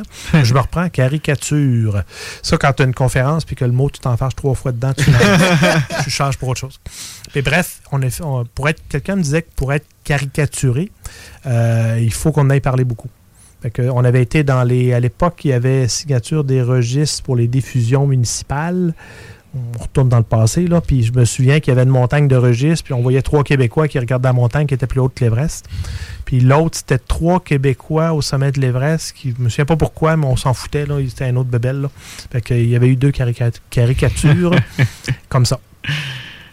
Puis est-ce qu'il y a du monde qui critiquait ça ou euh, tu sais, il me semble que tout le monde admire ça, mais est-ce qu'il y a du monde qui dit oh là euh, pourquoi qu'ils vont faire ça ou je sais pas. Oh, Il y, en aura toujours qui, qui vont te poser la question pourquoi, mais moi, je me souviens d'avoir. Je supportais une cause à l'époque, puis il y a une dame de, de- de- qui était en charge de cette organisation-là qui était venue me voir, puis qui comprenait pas. On faisait, on faisait un, un- un truc pour le cancer du sein, puis les gens allaient gravir le, Mont- le Mont Saint-Anne. Ouais. Elle disait Je comprends pas pourquoi ils font pas un chèque au lieu de monter en montagne, de se donner de la difficulté. Puis elle dit d'ailleurs elle dit, Je comprends pas, toi, pourquoi tu donnes la misère de même ces montagnes. Et j'avais répondu une phrase célèbre euh, d'un alpiniste qui avait été sur l'Everest, Mallory à l'époque, qui avait dit. Non, c'était pas Mallory qui avait dit ça. Bref, euh, j'oublie qu'il le dit, là, mais un alpiniste avait dit Ben, le fait de poser la question, je vous répondrai pas parce que vous comprendrez pas la réponse. Non, non. C'est ça. C'est vrai. C'est exactement ce que j'ai répondu, puis j'ai tourné talon, puis je suis pas allé plus loin. C'est une, bonne- une bonne les réponse. Gens, les gens montent la montagne, le Mont Saint-Anne, parce qu'ils ont des gens dans leur entourage qui l'arrachent, puis ils veulent l'arracher eux autres aussi un petit Mhm. peu. Se donner un espèce. Ils veulent pas faire un chèque, ils veulent faire quelque chose. Mhm. Mais elle comprenait pas ça. En tout cas, bref. Ouais, ouais, mais c'est vrai. Il y a aura monde qui ils comprendront jamais. Il y a des gens qui me disent ça. Oui, pourquoi tu fais ça? Ben, écoute, je sais comment, comment t'as- combien de temps pour que je te l'explique? T'as-tu une minute? ou Ouais, une ouais, coupe ouais. Si t'as une coupe d'heure, on va en parler. Si t'as deux minutes. Puis ça, ça, c'est, c'est drôle, parce que j'en parlais avec quelqu'un il y a pas longtemps. Il y a, quel- il y a des gens, des fois, qui t'abordent. Hey, parle-moi donc de ça, ta montagne de l'Everest. Puis tu sais qu'il y a à peu près 30 secondes et demie. Ben, C'était beau. tu dis, c'était le fun, c'est ça. Ben oui. Mais tu sais, moi, de ce que je comprends, c'est fou. c'est- Finalement, c'est c'est plus, c'est quasiment plus épuisant toutes les préparations avant que. C'est- tellement d'années de préparation. Si en plus on compte toutes les montagnes que tu dois te préparer à faire, que tu sais, quand t'arrives là, est-ce que, est que quand t'arrives là-bas, t'es comme. Ça t'enlève du poids de les épaules, t'es comme, hey là, je suis là, on est là pour ça. Sais, même si tu sais pas si tu vas te rendre en haut, t'es comme, là, ça se passe là. Ben, ce, qui est, ce, qui est, ce qui est bénéfique d'une certaine façon, le- les préparatifs du départ, avant le départ, sont énormes, surtout en plus quand tu as des commanditaires. Je me souviens d'avoir serré des mains dans un événement la veille du départ. Hey. Euh, ça, c'est arrivé souvent. Quand tu pars, la beauté de la chose, c'est que tu as presque trois jours d'avion. Après ça, tu arrives là-bas au Népal, c'est un autre rythme. Quand tu montes à la montagne, il n'y a rien d'autre à faire que de marcher puis de relaxer. C'est c'est complètement un autre rythme. Fait que tu as le temps de décompresser euh, quand tu arrives à la montagne. Puis même quand tu es sur la montagne, tu fais quoi? Tu Mm. grimpes, tu dors, puis tu manges. Mhm. C'est à peu près tout. Fait quand tu reviens, quand, quand tu pars là-bas, ben, les- on disait toujours on part. Les premiers aéroports en transit, que ce soit à Londres ou que ce soit euh, aux Émirats arabes, euh, il y a un téléphone cellula- cellulaire qui sonne, tu cherches le tien, mais tu ne l'as pas. Mhm. Euh, puis quand tu reviens, ben, le tien sonne, puis tu réponds pas. Parce que tu es comme plus habitué à ça. Tu es sur un autre beat complètement. Fait que tu prends le rythme de la montagne. Puis ça, je donnais l'exemple quand on a traversé la- l'Atlantique en voilier. Il faut que tu prennes le rythme de la mer. Les premiers jours, tu entends des bing-bang parce qu'on se cogne la tête dans. ça- Il y a de la vague, c'est toujours en mouvement, bateau, bidling, badlang. Puis à un moment donné, tu n'en entends plus de ça. Tu as pris le rythme où tu vas plus lentement, tu, tu te prends la main quelque part avant de bouger, Mhm. tu n'es pas en train de t'enfarger. C'est la même ça. affaire sur la montagne. Tu prends le rythme de la montagne. T'es plus, t'es plus calme, t'es plus relax. Tu, tu t'as- Mais même à ça, est-ce que tu considérais, y a-tu un moment que tu t'es senti un peu apeuré pendant ta. ta Des déséquilibres ta un peu, là. Parce que t'as dit que t'étais en confiance pas mal toute ta montée, mais y a-tu justement eu un moment? Oh, tu as des questionnements. tu C'est-tu le bon moment? Je grimpe, euh, je suis correct? Il va t'arriver quelque chose? Euh, Mm. Quand tu pars pour le sommet, qui était en, on part en pleine nuit, du dernier camp, puis tu pars pour le sommet, tu dis j'en ai pour une douzaine d'heures avant de me rendre au sommet, puis là il fait noir, puis il fait moins 60 dehors. Je fais ça la bonne affaire? Tu croises quelques-uns qui redescendent, tu sais que ça fait 24 heures dans leur cas parce que les autres étaient restés beaucoup trop longtemps, là, ça a pris trop de temps. Ils étaient complètement épuisés. Tu te demandes si tu vas y revoir, sont-ils après mourir là? Ils ont l'air corrects, mais ils, ils te font signe, vas-y, vas-y. Bon, Oui. fait que là, tu passes, mais tu te dis, je sais pas. Tu- oui, tu te poses des questions, mais en même temps, c'est là que c'est important d'avoir l'expérience. Quand Mm. tu as beaucoup d'expérience, ben, tu, tu sais ce que tu fais. Il y a quelqu'un qui disait à un moment donné, tu sais, le débutant, on dit, il est téméraire, le débutant. Non, il n'est pas téméraire. Il sait pas que c'est dangereux. Mhm. C'est ça la nuance. Mhm. Quand tu as de l'expérience, tu vas le savoir quand c'est dangereux, puis quand tu te connais bien, tu vas le savoir si ton corps te dit quelque chose. Oups, il y a de quoi qui marche pas. Comme je disais tantôt, je le sais, moi, quand il y a quand je pourrais avoir un rhume ou quelque chose, ou je le sais d'avance. Parce que je le sais, j'ai une petite faiblesse, j'ai quelque chose qui marche pas, je me connais bien. Fait qu'il faut juste s'écouter. Puis ça, Mm. ça s'appelle l'expérience. Fait que c'est pour ça que, est-ce que je serais allé à 18 ans? Je pense que je ne pense pas, non. Je dis pas que ça peut pas se faire. Quelqu'un qui est bien mature puis qui a commencé bien, bien jeune, là, mais... Mais ça lui prend 15 minutes pour faire une crevasse. Euh, C'est ça la différence. Peut-être pas, peut-être pas. Mais c'est, ça dépend toujours des gens, mais c'est au contraire, c'est de savoir doser. Il, il est peut-être très bon en escalade à 18 ans, Ouais. puis il va être capable de passer à crevasse facilement. Mhm. Mais est-ce qu'il va être capable de doser son énergie pour avoir tout ce qu'il faut dans deux mois et demi pour arriver au sommet? Mais surtout à la fin, là, c'est pas, pas justement à la fin, les 12 dernières heures, ça s'appelle la dead zone. C'est-tu là que justement, vous pouvez pas rester là plus que. Bon, quelques jours seulement, je vois que tu as fait tes devoirs. Mais J'ai écouté une vidéo. Tu euh, connaissais déjà. toutes les étapes. les glaciers, tantôt, j'ai vu. Mais c'est ça, images. je, je voulais, en parlant de ça, est-ce que, euh, vite, vite, on pourrait dire, c'est quoi les étapes, mettons, le, le- le camp 1, camp 2, puis après ça, la dead zone, Ouais, mettons? je vais l'expliquer parce que dans les Ouais. conférences, c'est ce que j'explique en premier. Quand on arrive au pied de l'Everest, il faut savoir que pour arriver au pied de l'Everest, ça prend 10 jours. Il n'y a pas de route, c'est qu'un sentier de montagne. C'est un beau sentier, par exemple. c'est entre les villages, c'est la route entre les villages. Puis ça prend 10 jours. Pourquoi? Parce qu'on arrive déjà en haute altitude. On est à 5400 mètres. 5400 mètres, euh, mettez un 400 quelques mètres de plus, puis on est au sommet du Kilimanjaro. J'enlève rien au Kilimanjaro, c'est une très grosse montagne, mais pour vous donner une, une idée de la démesure, on est à 5400 mètres, on est au pied de la montagne. À partir de là, on va prendre quelques jours de repos. Après ça, on va aller installer un camp 1. On va traverser le glacier, c'est là qu'il y a les crevasses. Donc, il y a une trentaine de crevasses. On installe des ponts, des échelles là-dessus. On- on- ceux qui ont déjà vu des images euh, vont, vont se rappeler de ça. Puis là, on va installer le camp 1 à 6000 mètres. On l'installe, puis on descend au camp de base, puis on va prendre plusieurs jours de repos. Après plusieurs jours, on va remonter au camp 1. On va dormir là. Puis le lendemain, on va aller installer le camp 2 à 6400 mètres. On va redescendre au camp 1 pour une dernière nuit. Là, c'est la théorie. Là. Après ça, on va redescendre au camp de base. Après 3, 4 jours, 5 jours, 6 jours, on va remonter au camp 1. Des fois, on peut passer directement au 2 parce qu'on est acclimaté, on est ajusté au manque d'oxygène. On va aller direct au, au 1 puis peut-être au 2 directement. Quelques nuits là, on va monter installer un camp 3 à 7300 mètres. On va redescendre au camp 2, passer quelques jours, redescendre au camp de base. La quatrième fois, on monte au 2, on monte au 3, on monte au 4 qui n'est pas installé. Il y a des tentes qu'on a montées. Là, on va installer notre camp, on part pour le sommet après ça la quatrième fois. Pourquoi on fait ça? Transporter le matériel dont on a besoin, puis acclimater, ajuster, laisser le corps s'ajuster au manque d'oxygène. Si j'étais envoyé au sommet de l'Everest de façon instantanée, j'aurais à peu près 30 minutes à vivre. Oh. Même avec l'oxygène. Donc, ce que ça permet de faire, pourquoi j'ai passé une heure et demie au sommet, pourquoi j'ai passé pratiquement deux, deux à trois jours en haut de 8000 mètres, parce que mon corps est ajusté au manque d'oxygène. Le fait de faire des allers-retours, il s'ajuste. Comment il s'ajuste, sans rentrer dans les détails, quand on respire, ce qui va transporter l'oxygène dans le corps, ce sont les globules rouges. Mm. L'air va dans les poumons, transféré via les alvéoles aux globules rouges qui transportent ça partout dans le corps. Comme il y a moins d'oxygène, ben, le corps va se mettre à respirer plus, accélérer, accélérer le rythme cardiaque, donc on transporte plus rapidement. Mais ça, ça a une limite. Fait Après ça, le corps se met à produire plus de globules rouges. Il se dit, si on ne veut pas faire pomper le cœur tout le long de même, on va, on, va créer, on, va, on va créer plus de véhicules pour transporter l'oxygène. Ça, ça demande du temps. C'est ça, les allers-retours. Mm. C'est beaucoup plus complexe, mais ça le résume quand même assez bien. Puis malgré ça, mettons qu'à l'époque, j'avais à peu près un rythme de 56 battements par minute au repos. Euh, ici, ben, au pied de l'Everest, je battais à 82 au repos. Donc, euh, déjà, je suis en effort. On a quelqu'un qui s'occupait du camp de base. Là. Il n'a même pas monté la montagne, il s'est juste promené alentour, il a perdu une vingtaine de livres. Ben. C'est parce que son rythme cardiaque, c'est c'est comme si c'était en exercice constant, même quand tu dors. Puis en haut, c'est encore pire que ça. En haut, tu, tu, tu bats déjà pas loin de 95. Fait que si tu te lèves, tu es rendu à 120, tu n'as même pas bougé, tu t'es juste levé. Hey, 120, c'est, C'est- tu fais du bon jogging, là, puis... euh, Ouais. Il y a par contre un phénomène qui est merveilleux, c'est que ton cœur ne peut pas s'emballer. Il y, a, il y a. Il- il- autrement dit, ce qu'on appelle le, le cœur monte très très haut quand tu fais un certain jogging puis tu atteins ton, ton deuxième souffle. là. Mhm. Ben, en haute altitude, ça peut pas arriver. Ah, Ça-. Il n'y a pas de deuxième souffle, ça marche pas. Ça- Fait que le cœur, le, le cœur, il y a une certaine limite parce qu'autrement, il, il s'emballerait beaucoup trop. J'ai peut-être une petite question bien conne, mais les journées de repos, là, vous faites quoi? Genre, vous jouez au Uno? Ou, de- de- y des affaires à faire? Ben, il y a beaucoup de choses à faire. Les journées de repos, c'est, en réalité, on dit de repos, puis c'est d'acclimatation. Là. C'est, Ok. tu sais, déjà, on est en survie. Qu'est-ce qu'on fait? Ben, il faut se laver. Fait que, euh, on a quand même un système, euh, on fait chauffer de l'eau. On a une petite tente. Fait que le matin de bonne heure, quand le soleil plombe, il peut faire à 0 degré facilement, des fois un petit peu au-dessus.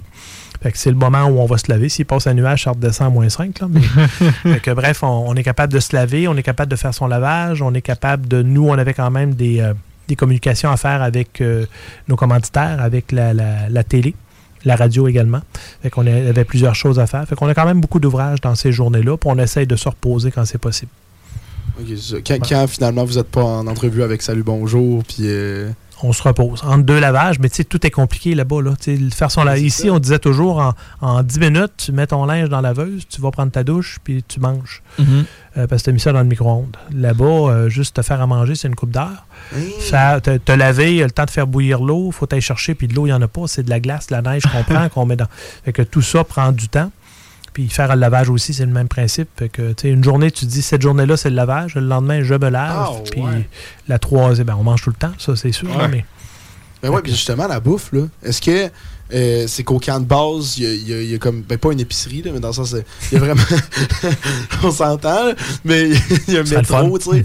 Tu sais. Mais non, mais dans le sens, il y a plein de- Il y a beaucoup de bouffe au camp de base. Là, quand vous descendez à chaque fois au camp de base, vous remontez de la bouffe ou vous traînez tout le temps. Parce qu'il y a un, deux, deux mois sans. À traîner de la bouffe, c'est beaucoup de bouffe, me semble. Au camp de base, on a, on a quand même pas mal de stock qui est arrivé par yak, qui est arrivé Ah. par porteur. Fait que ça, on a de la bouffe fraîche, entre guillemets. Sais, on n'a pas de la salade verte parce que ça se garde pas, mais on a du chou. Toutes sortes de trucs, de légumes qui prennent, puis on a des conserves. Fait qu'on a de la bouffe quand même pas pire au camp de base. Sur la montagne, c'est de la nourriture déshydratée. Mm. C'est de la nourriture lyophilisée qu'ils appellent. C'est un procédé qui fait que ça. c'est merveilleux parce que tout ce que tu as à faire quand tu es en montagne, c'est ben, faut que tu montes du, du- du gaz, faut que tu montes un poêle. Puis là, tu prends de la, de la neige, tu mets ça, tu fais fondre de la neige. Puis quand, quand, quand tu as de l'eau assez chaude, tu rouvres le petit sachet, tu mets l'eau dedans, tu refermes, ça réhydrate en quelques minutes, puis ça, ça réchauffe en même temps. C'est merveilleux. Le seul défaut, c'est que quand tu en manges pendant une journée, c'est pas pire. Une semaine, ça commence à être moins terrible. Puis après deux mois, c'est désastreux. Ça goûte toute la même affaire. Peu importe ce que tu amènes. Puis il y a un autre phénomène que j'ai pas dit. En haute altitude, tu viens que tu perds l'appétit. C'est-à-dire que des choses que tu n'aimes pas ici, tu n'aimeras pas ça là-bas. Des choses que tu manges ici, tu dis c'est correct, c'est pas ma bouffe préférée, oublie ça, ton corps n'en voudra pas.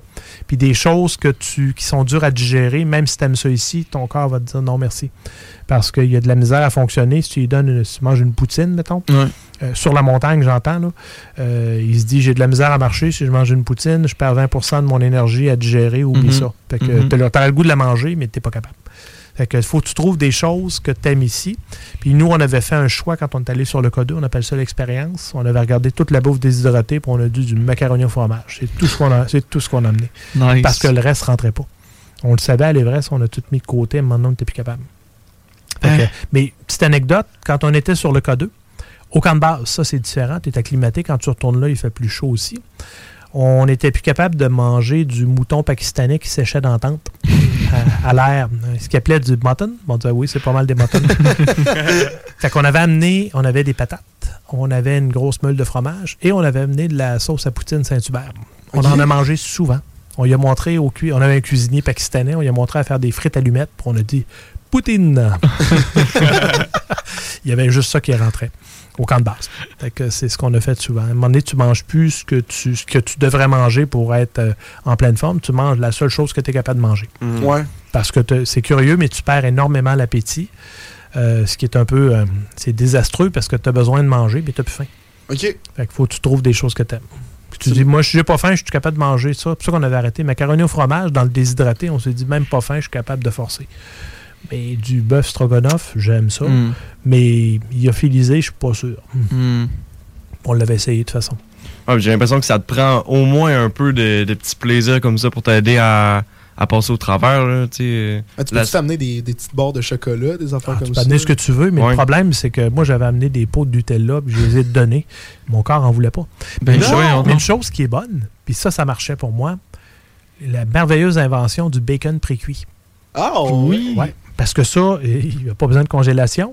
Tu, tu scrapes les boîtes, tu gardes juste les sachets, ça prend pas de place. On en avait amené, là. On en avait amené, on en a mangé. Une petite anecdote. On était au Pakistan, puis il y a toujours un officier de liaison pakistanais qui nous suit, c'est un militaire. Mm. Mais tu un peu lié d'amitié avec lui. Puis, euh, il me demandait ce que je mangeais. Naturellement, il n'y a pas les boîtes, rien. Fait que moi, j'en ai fait manger. J'oublie qu'il est musulman. Oh non. Ah C'est non. du porc. Puis après euh, deux semaines, quelqu'un me fait la remarque, il mange du porc. J'ai jamais dit. Il dit, rendu, Ouais. rendu là, je ne Faut pas il aime ça. Oui, J'ai- oui. J'ai même pas pensé, c'est pas méchant, là. Mhm. J'y ai pas pensé. Fait que finalement, je me suis dit, bon, rendu là, j'y dis pas. Ouais, S'il écoute en ce moment, il va le savoir.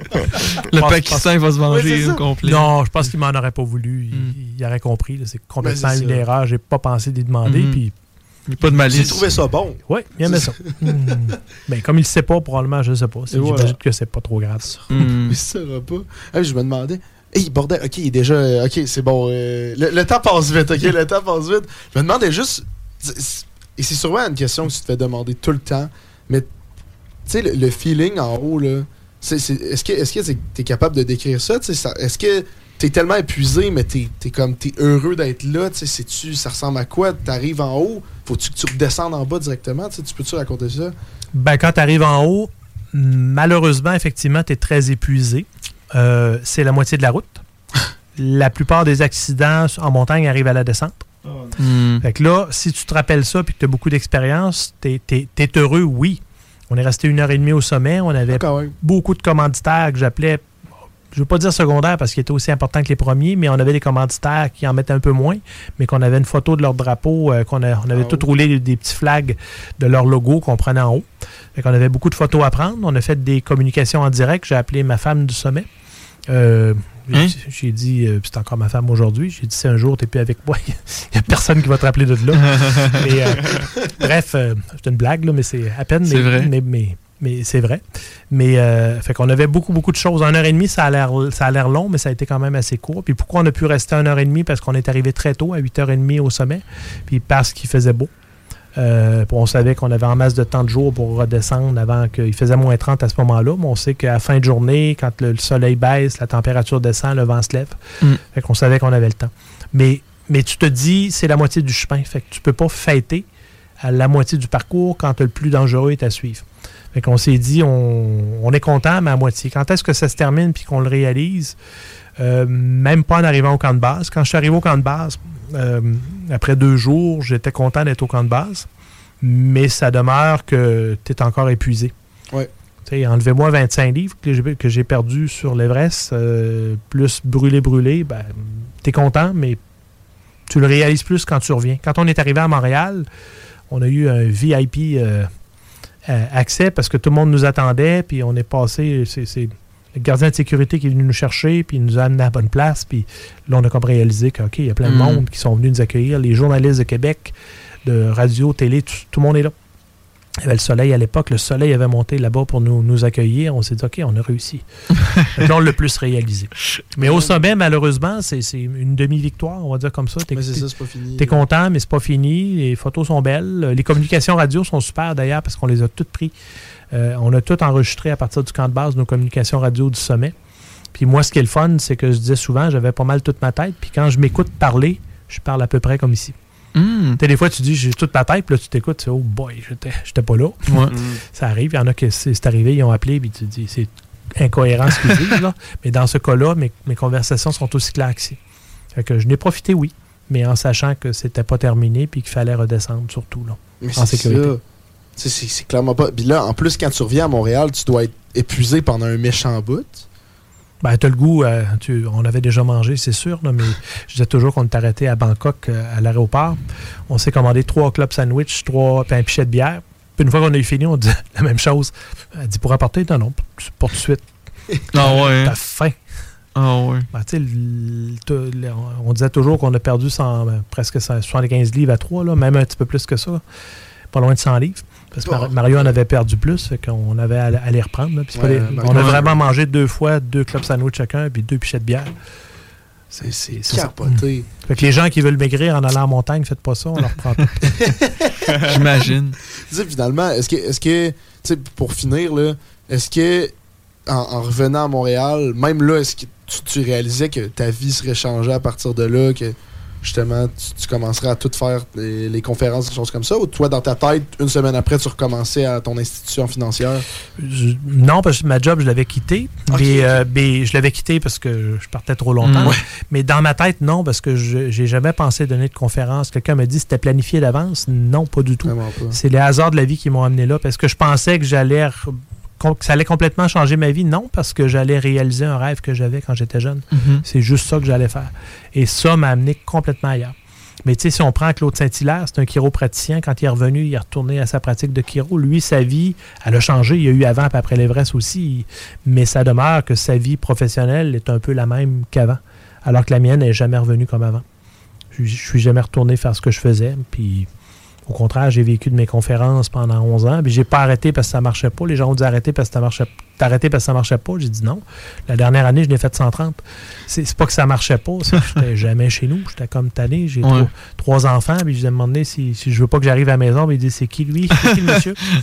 Et je suis peut-être mieux. J'avais fait assez de route aussi. Puis assez de. J'avais le goût de faire autre chose. De revenir à une vie plus normale. Ouais. D'une certaine façon. Il y a des journées, je retournerai à ma vie un peu plus. Mm. euh, mais ben, quand je me rappelle tout ce qui est à côté, ça, c'est beau le métier de conférencier, mais si je pouvais le faire de chez nous, du lundi au vendredi dans la semaine, sans partir tout le temps, puis pas tous les soirs. Tu, sais, tu travailles 7 soirs sur 7 la plupart du temps. Tu as, des grosses, grosses saisons, puis c'est toujours le soir, de temps en temps le jour, ou le samedi. Fait que c'est un peu ça. Donc, finalement, c'est pour ça que ces temps-ci, t'en t'en fais encore, mais c'est. J'essaie d'en faire 5 à 10 par année pour garder la main. Puis souvent, puis c'est- c'est pas. euh, je n'ai fait une à mon école secondaire, le collège de Lévis la semaine passée. Ouais. J'aime ça. C'est pour des jeunes, puis c'est compliqué, c'est du bénévolat, mais c'est le fun. J'ai- J'aime beaucoup parler aux jeunes. C'est ce que je préférais dans toutes les conférences que je donnais parce que je me dis, euh, j'en recroise là, qui, qui ont déjà vu une de mes conférences, puis ça arrive souvent. Puis quand je vois une place, surtout dans une école que je suis déjà allé, puis quand ils sont plus vieux, je dis, qui a vu ma conférence? Là, il y a des mains qui se lèvent. Puis des fois, elle a changé de toute façon au fil du temps. Elle s'est enrichie parce que mes premières conférences en entrepreneuriat, j'avais l'Everest uniquement que je montrais. Puis dans les dernières, j'ai ajouté le K2. Puis je mets des petits bouts de films. C'est des résumés des films. C'est pas c'est des films d'une heure, une heure puis une heure et vingt. là.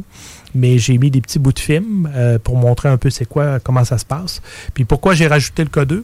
Parce que je veux montrer aux jeunes que c'est possible de réaliser ses rêves. Que même quelqu'un qui a réussi l'Everest arrive sur le K2 puis il n'a pas atteint le sommet Mhm. Que c'est pas c'est fait par des êtres humains puis qu'à moins de rien faire dans la vie, ben un cas 2 ça n'arrivera pas à personne. Si tu fais rien, ben je- je- j'essaie de leur enseigner que l'échec fait partie de la réussite et que tous Ouais. les gens qui ont réussi dans la vie, si on savait tous les échecs qu'ils ont eu avant de se rendre en quelque part, on se dirait OK, ben finalement je suis il est humain comme moi. Fait que, tu sais, on pense, on voit le succès dans la vie. On voit quelqu'un qui a Mhm. réussi en affaires, quelqu'un qui a réussi dans des sports, quelqu'un qui a réussi en musique. Ouais. Mais est-ce qu'on sait tous les difficultés puis tous les échecs qu'ils ont eu avant de se rendre là? C'est un peu ce que je veux montrer aux jeunes. Oui, j'ai fait l'Everest, mais ça arrive que des choses ne marchent pas comme prévu. Mais je m'en sers comme expérience. Ça a donné d'ailleurs un maudit bon film, le K2. Ouais. Probablement mon meilleur. Pas que l'Everest, c'est pas bon. L'Everest, c'est un film où on atteint le sommet, tout est beau. Mais le K2, euh, quand je l'ai présenté aux grands explorateurs, j'avais des salles des fois de 1000 personnes, comme ici à Albert Rousseau. Mhm. Puis là, trois quarts du film, ils apprennent que je monte pas en haut. Là, Ok, ouais, c'est- c'est- c'est- là il y a plus un son. Ouais. un peu, ouais. Ils se demandent, puis, mais l'histoire C'est est, belle. le- J'ai des, gens qui oui. m'ont réécrit par la suite pour dire hey, quel beau message. Ouais. Le sommet, c'est la fin. Il y a tout le chemin qu'on tout le chemin qu'on parcourt pour se rendre là, tous les gens qu'on côtoie, tout ce qu'on a préparé, puis le sommet, ben, c'est le, le petit plus, mais même s'il n'est pas là, le 99% de l'aventure est là pareil. Fait que c'est cette métaphore-là, je la trouve tellement bonne. Ouais. ouais. C'est vrai. C'est une super bonne idée de conférence. Puis ça fait, ça fait des affaires inspirantes, là, justement, qui marquent.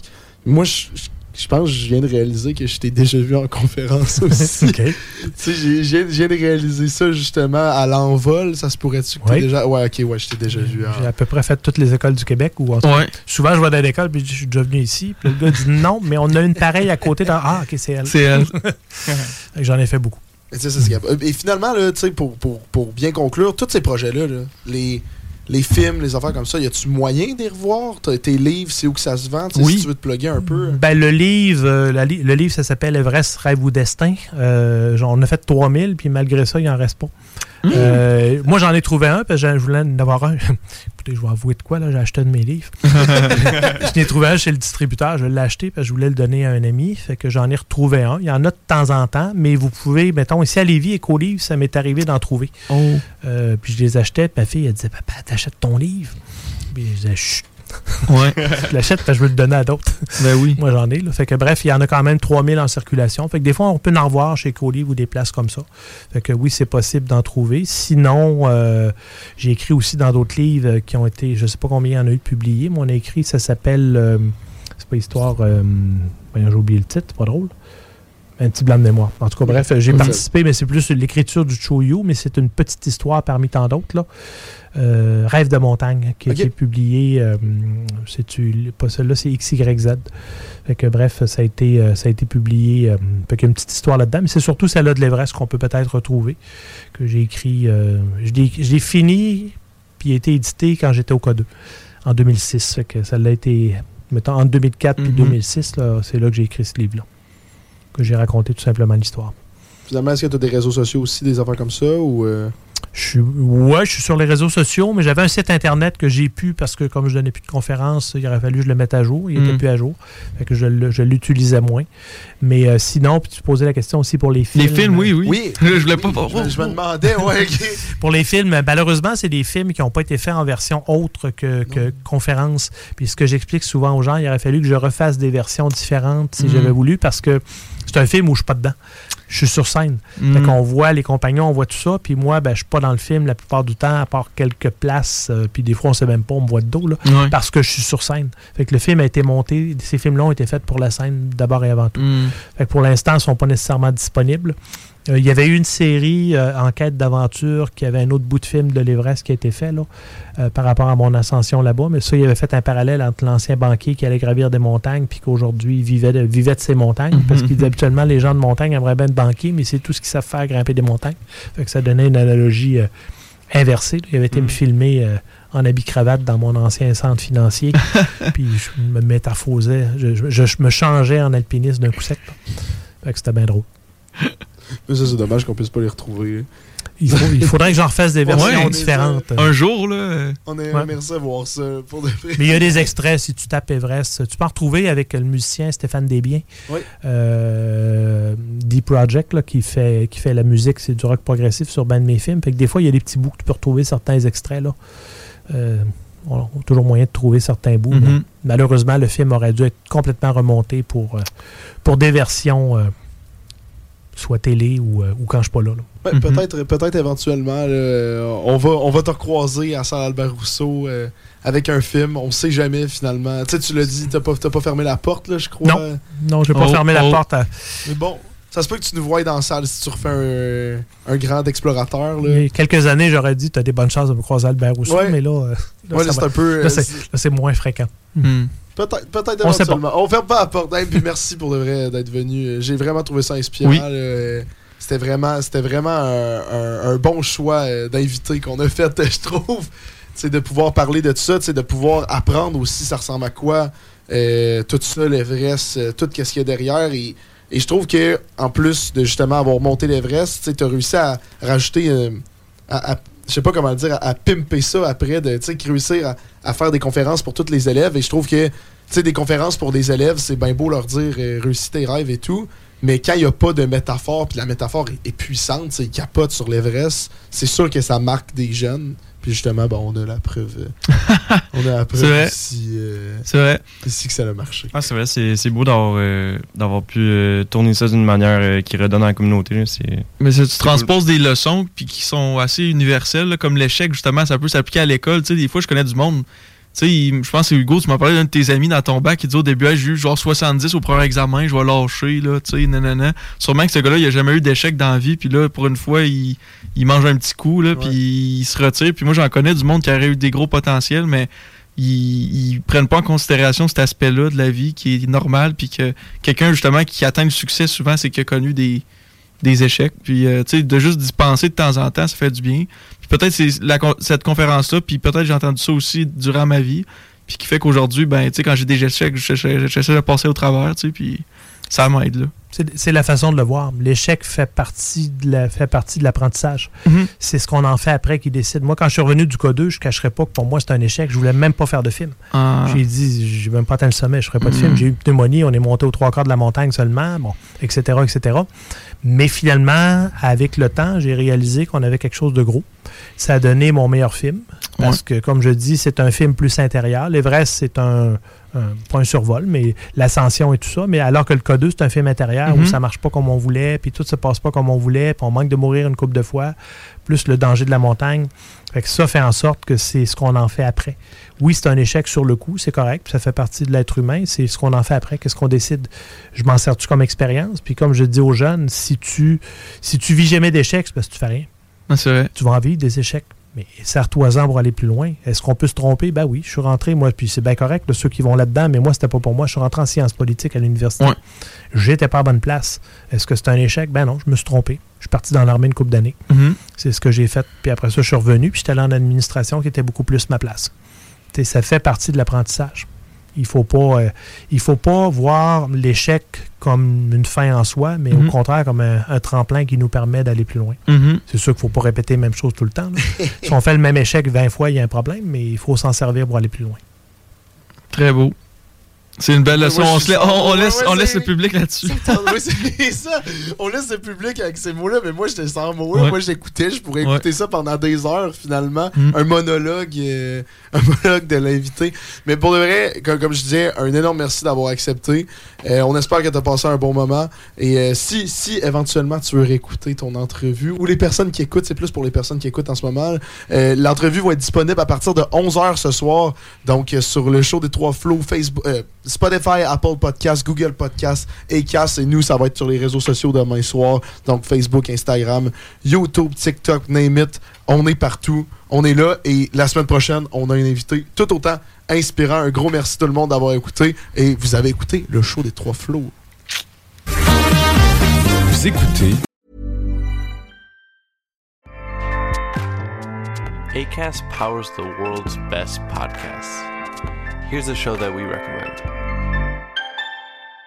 The Real Housewives is a guilty pleasure for most, but if you're looking to not feel guilty about that pleasure, tune in to Everything Iconic with me, Danny Pellegrino, where I break down all the messy moments and behind the scenes antics of Bravo's popular franchise. And on Everything Iconic, I also interview celebrity guests like Kelly Ripa, Kiki Palmer, Drew Barrymore, Cameron Diaz, and more about their guilty pleasures, their past work, and so much more. So if you're pop culture obsessed and find yourself watching way too much reality TV like me, tune in to Everything Iconic with Danny Pellegrino wherever you listen to podcasts. ACAST helps creators launch, grow, and monetize their podcasts everywhere. ACAST.com.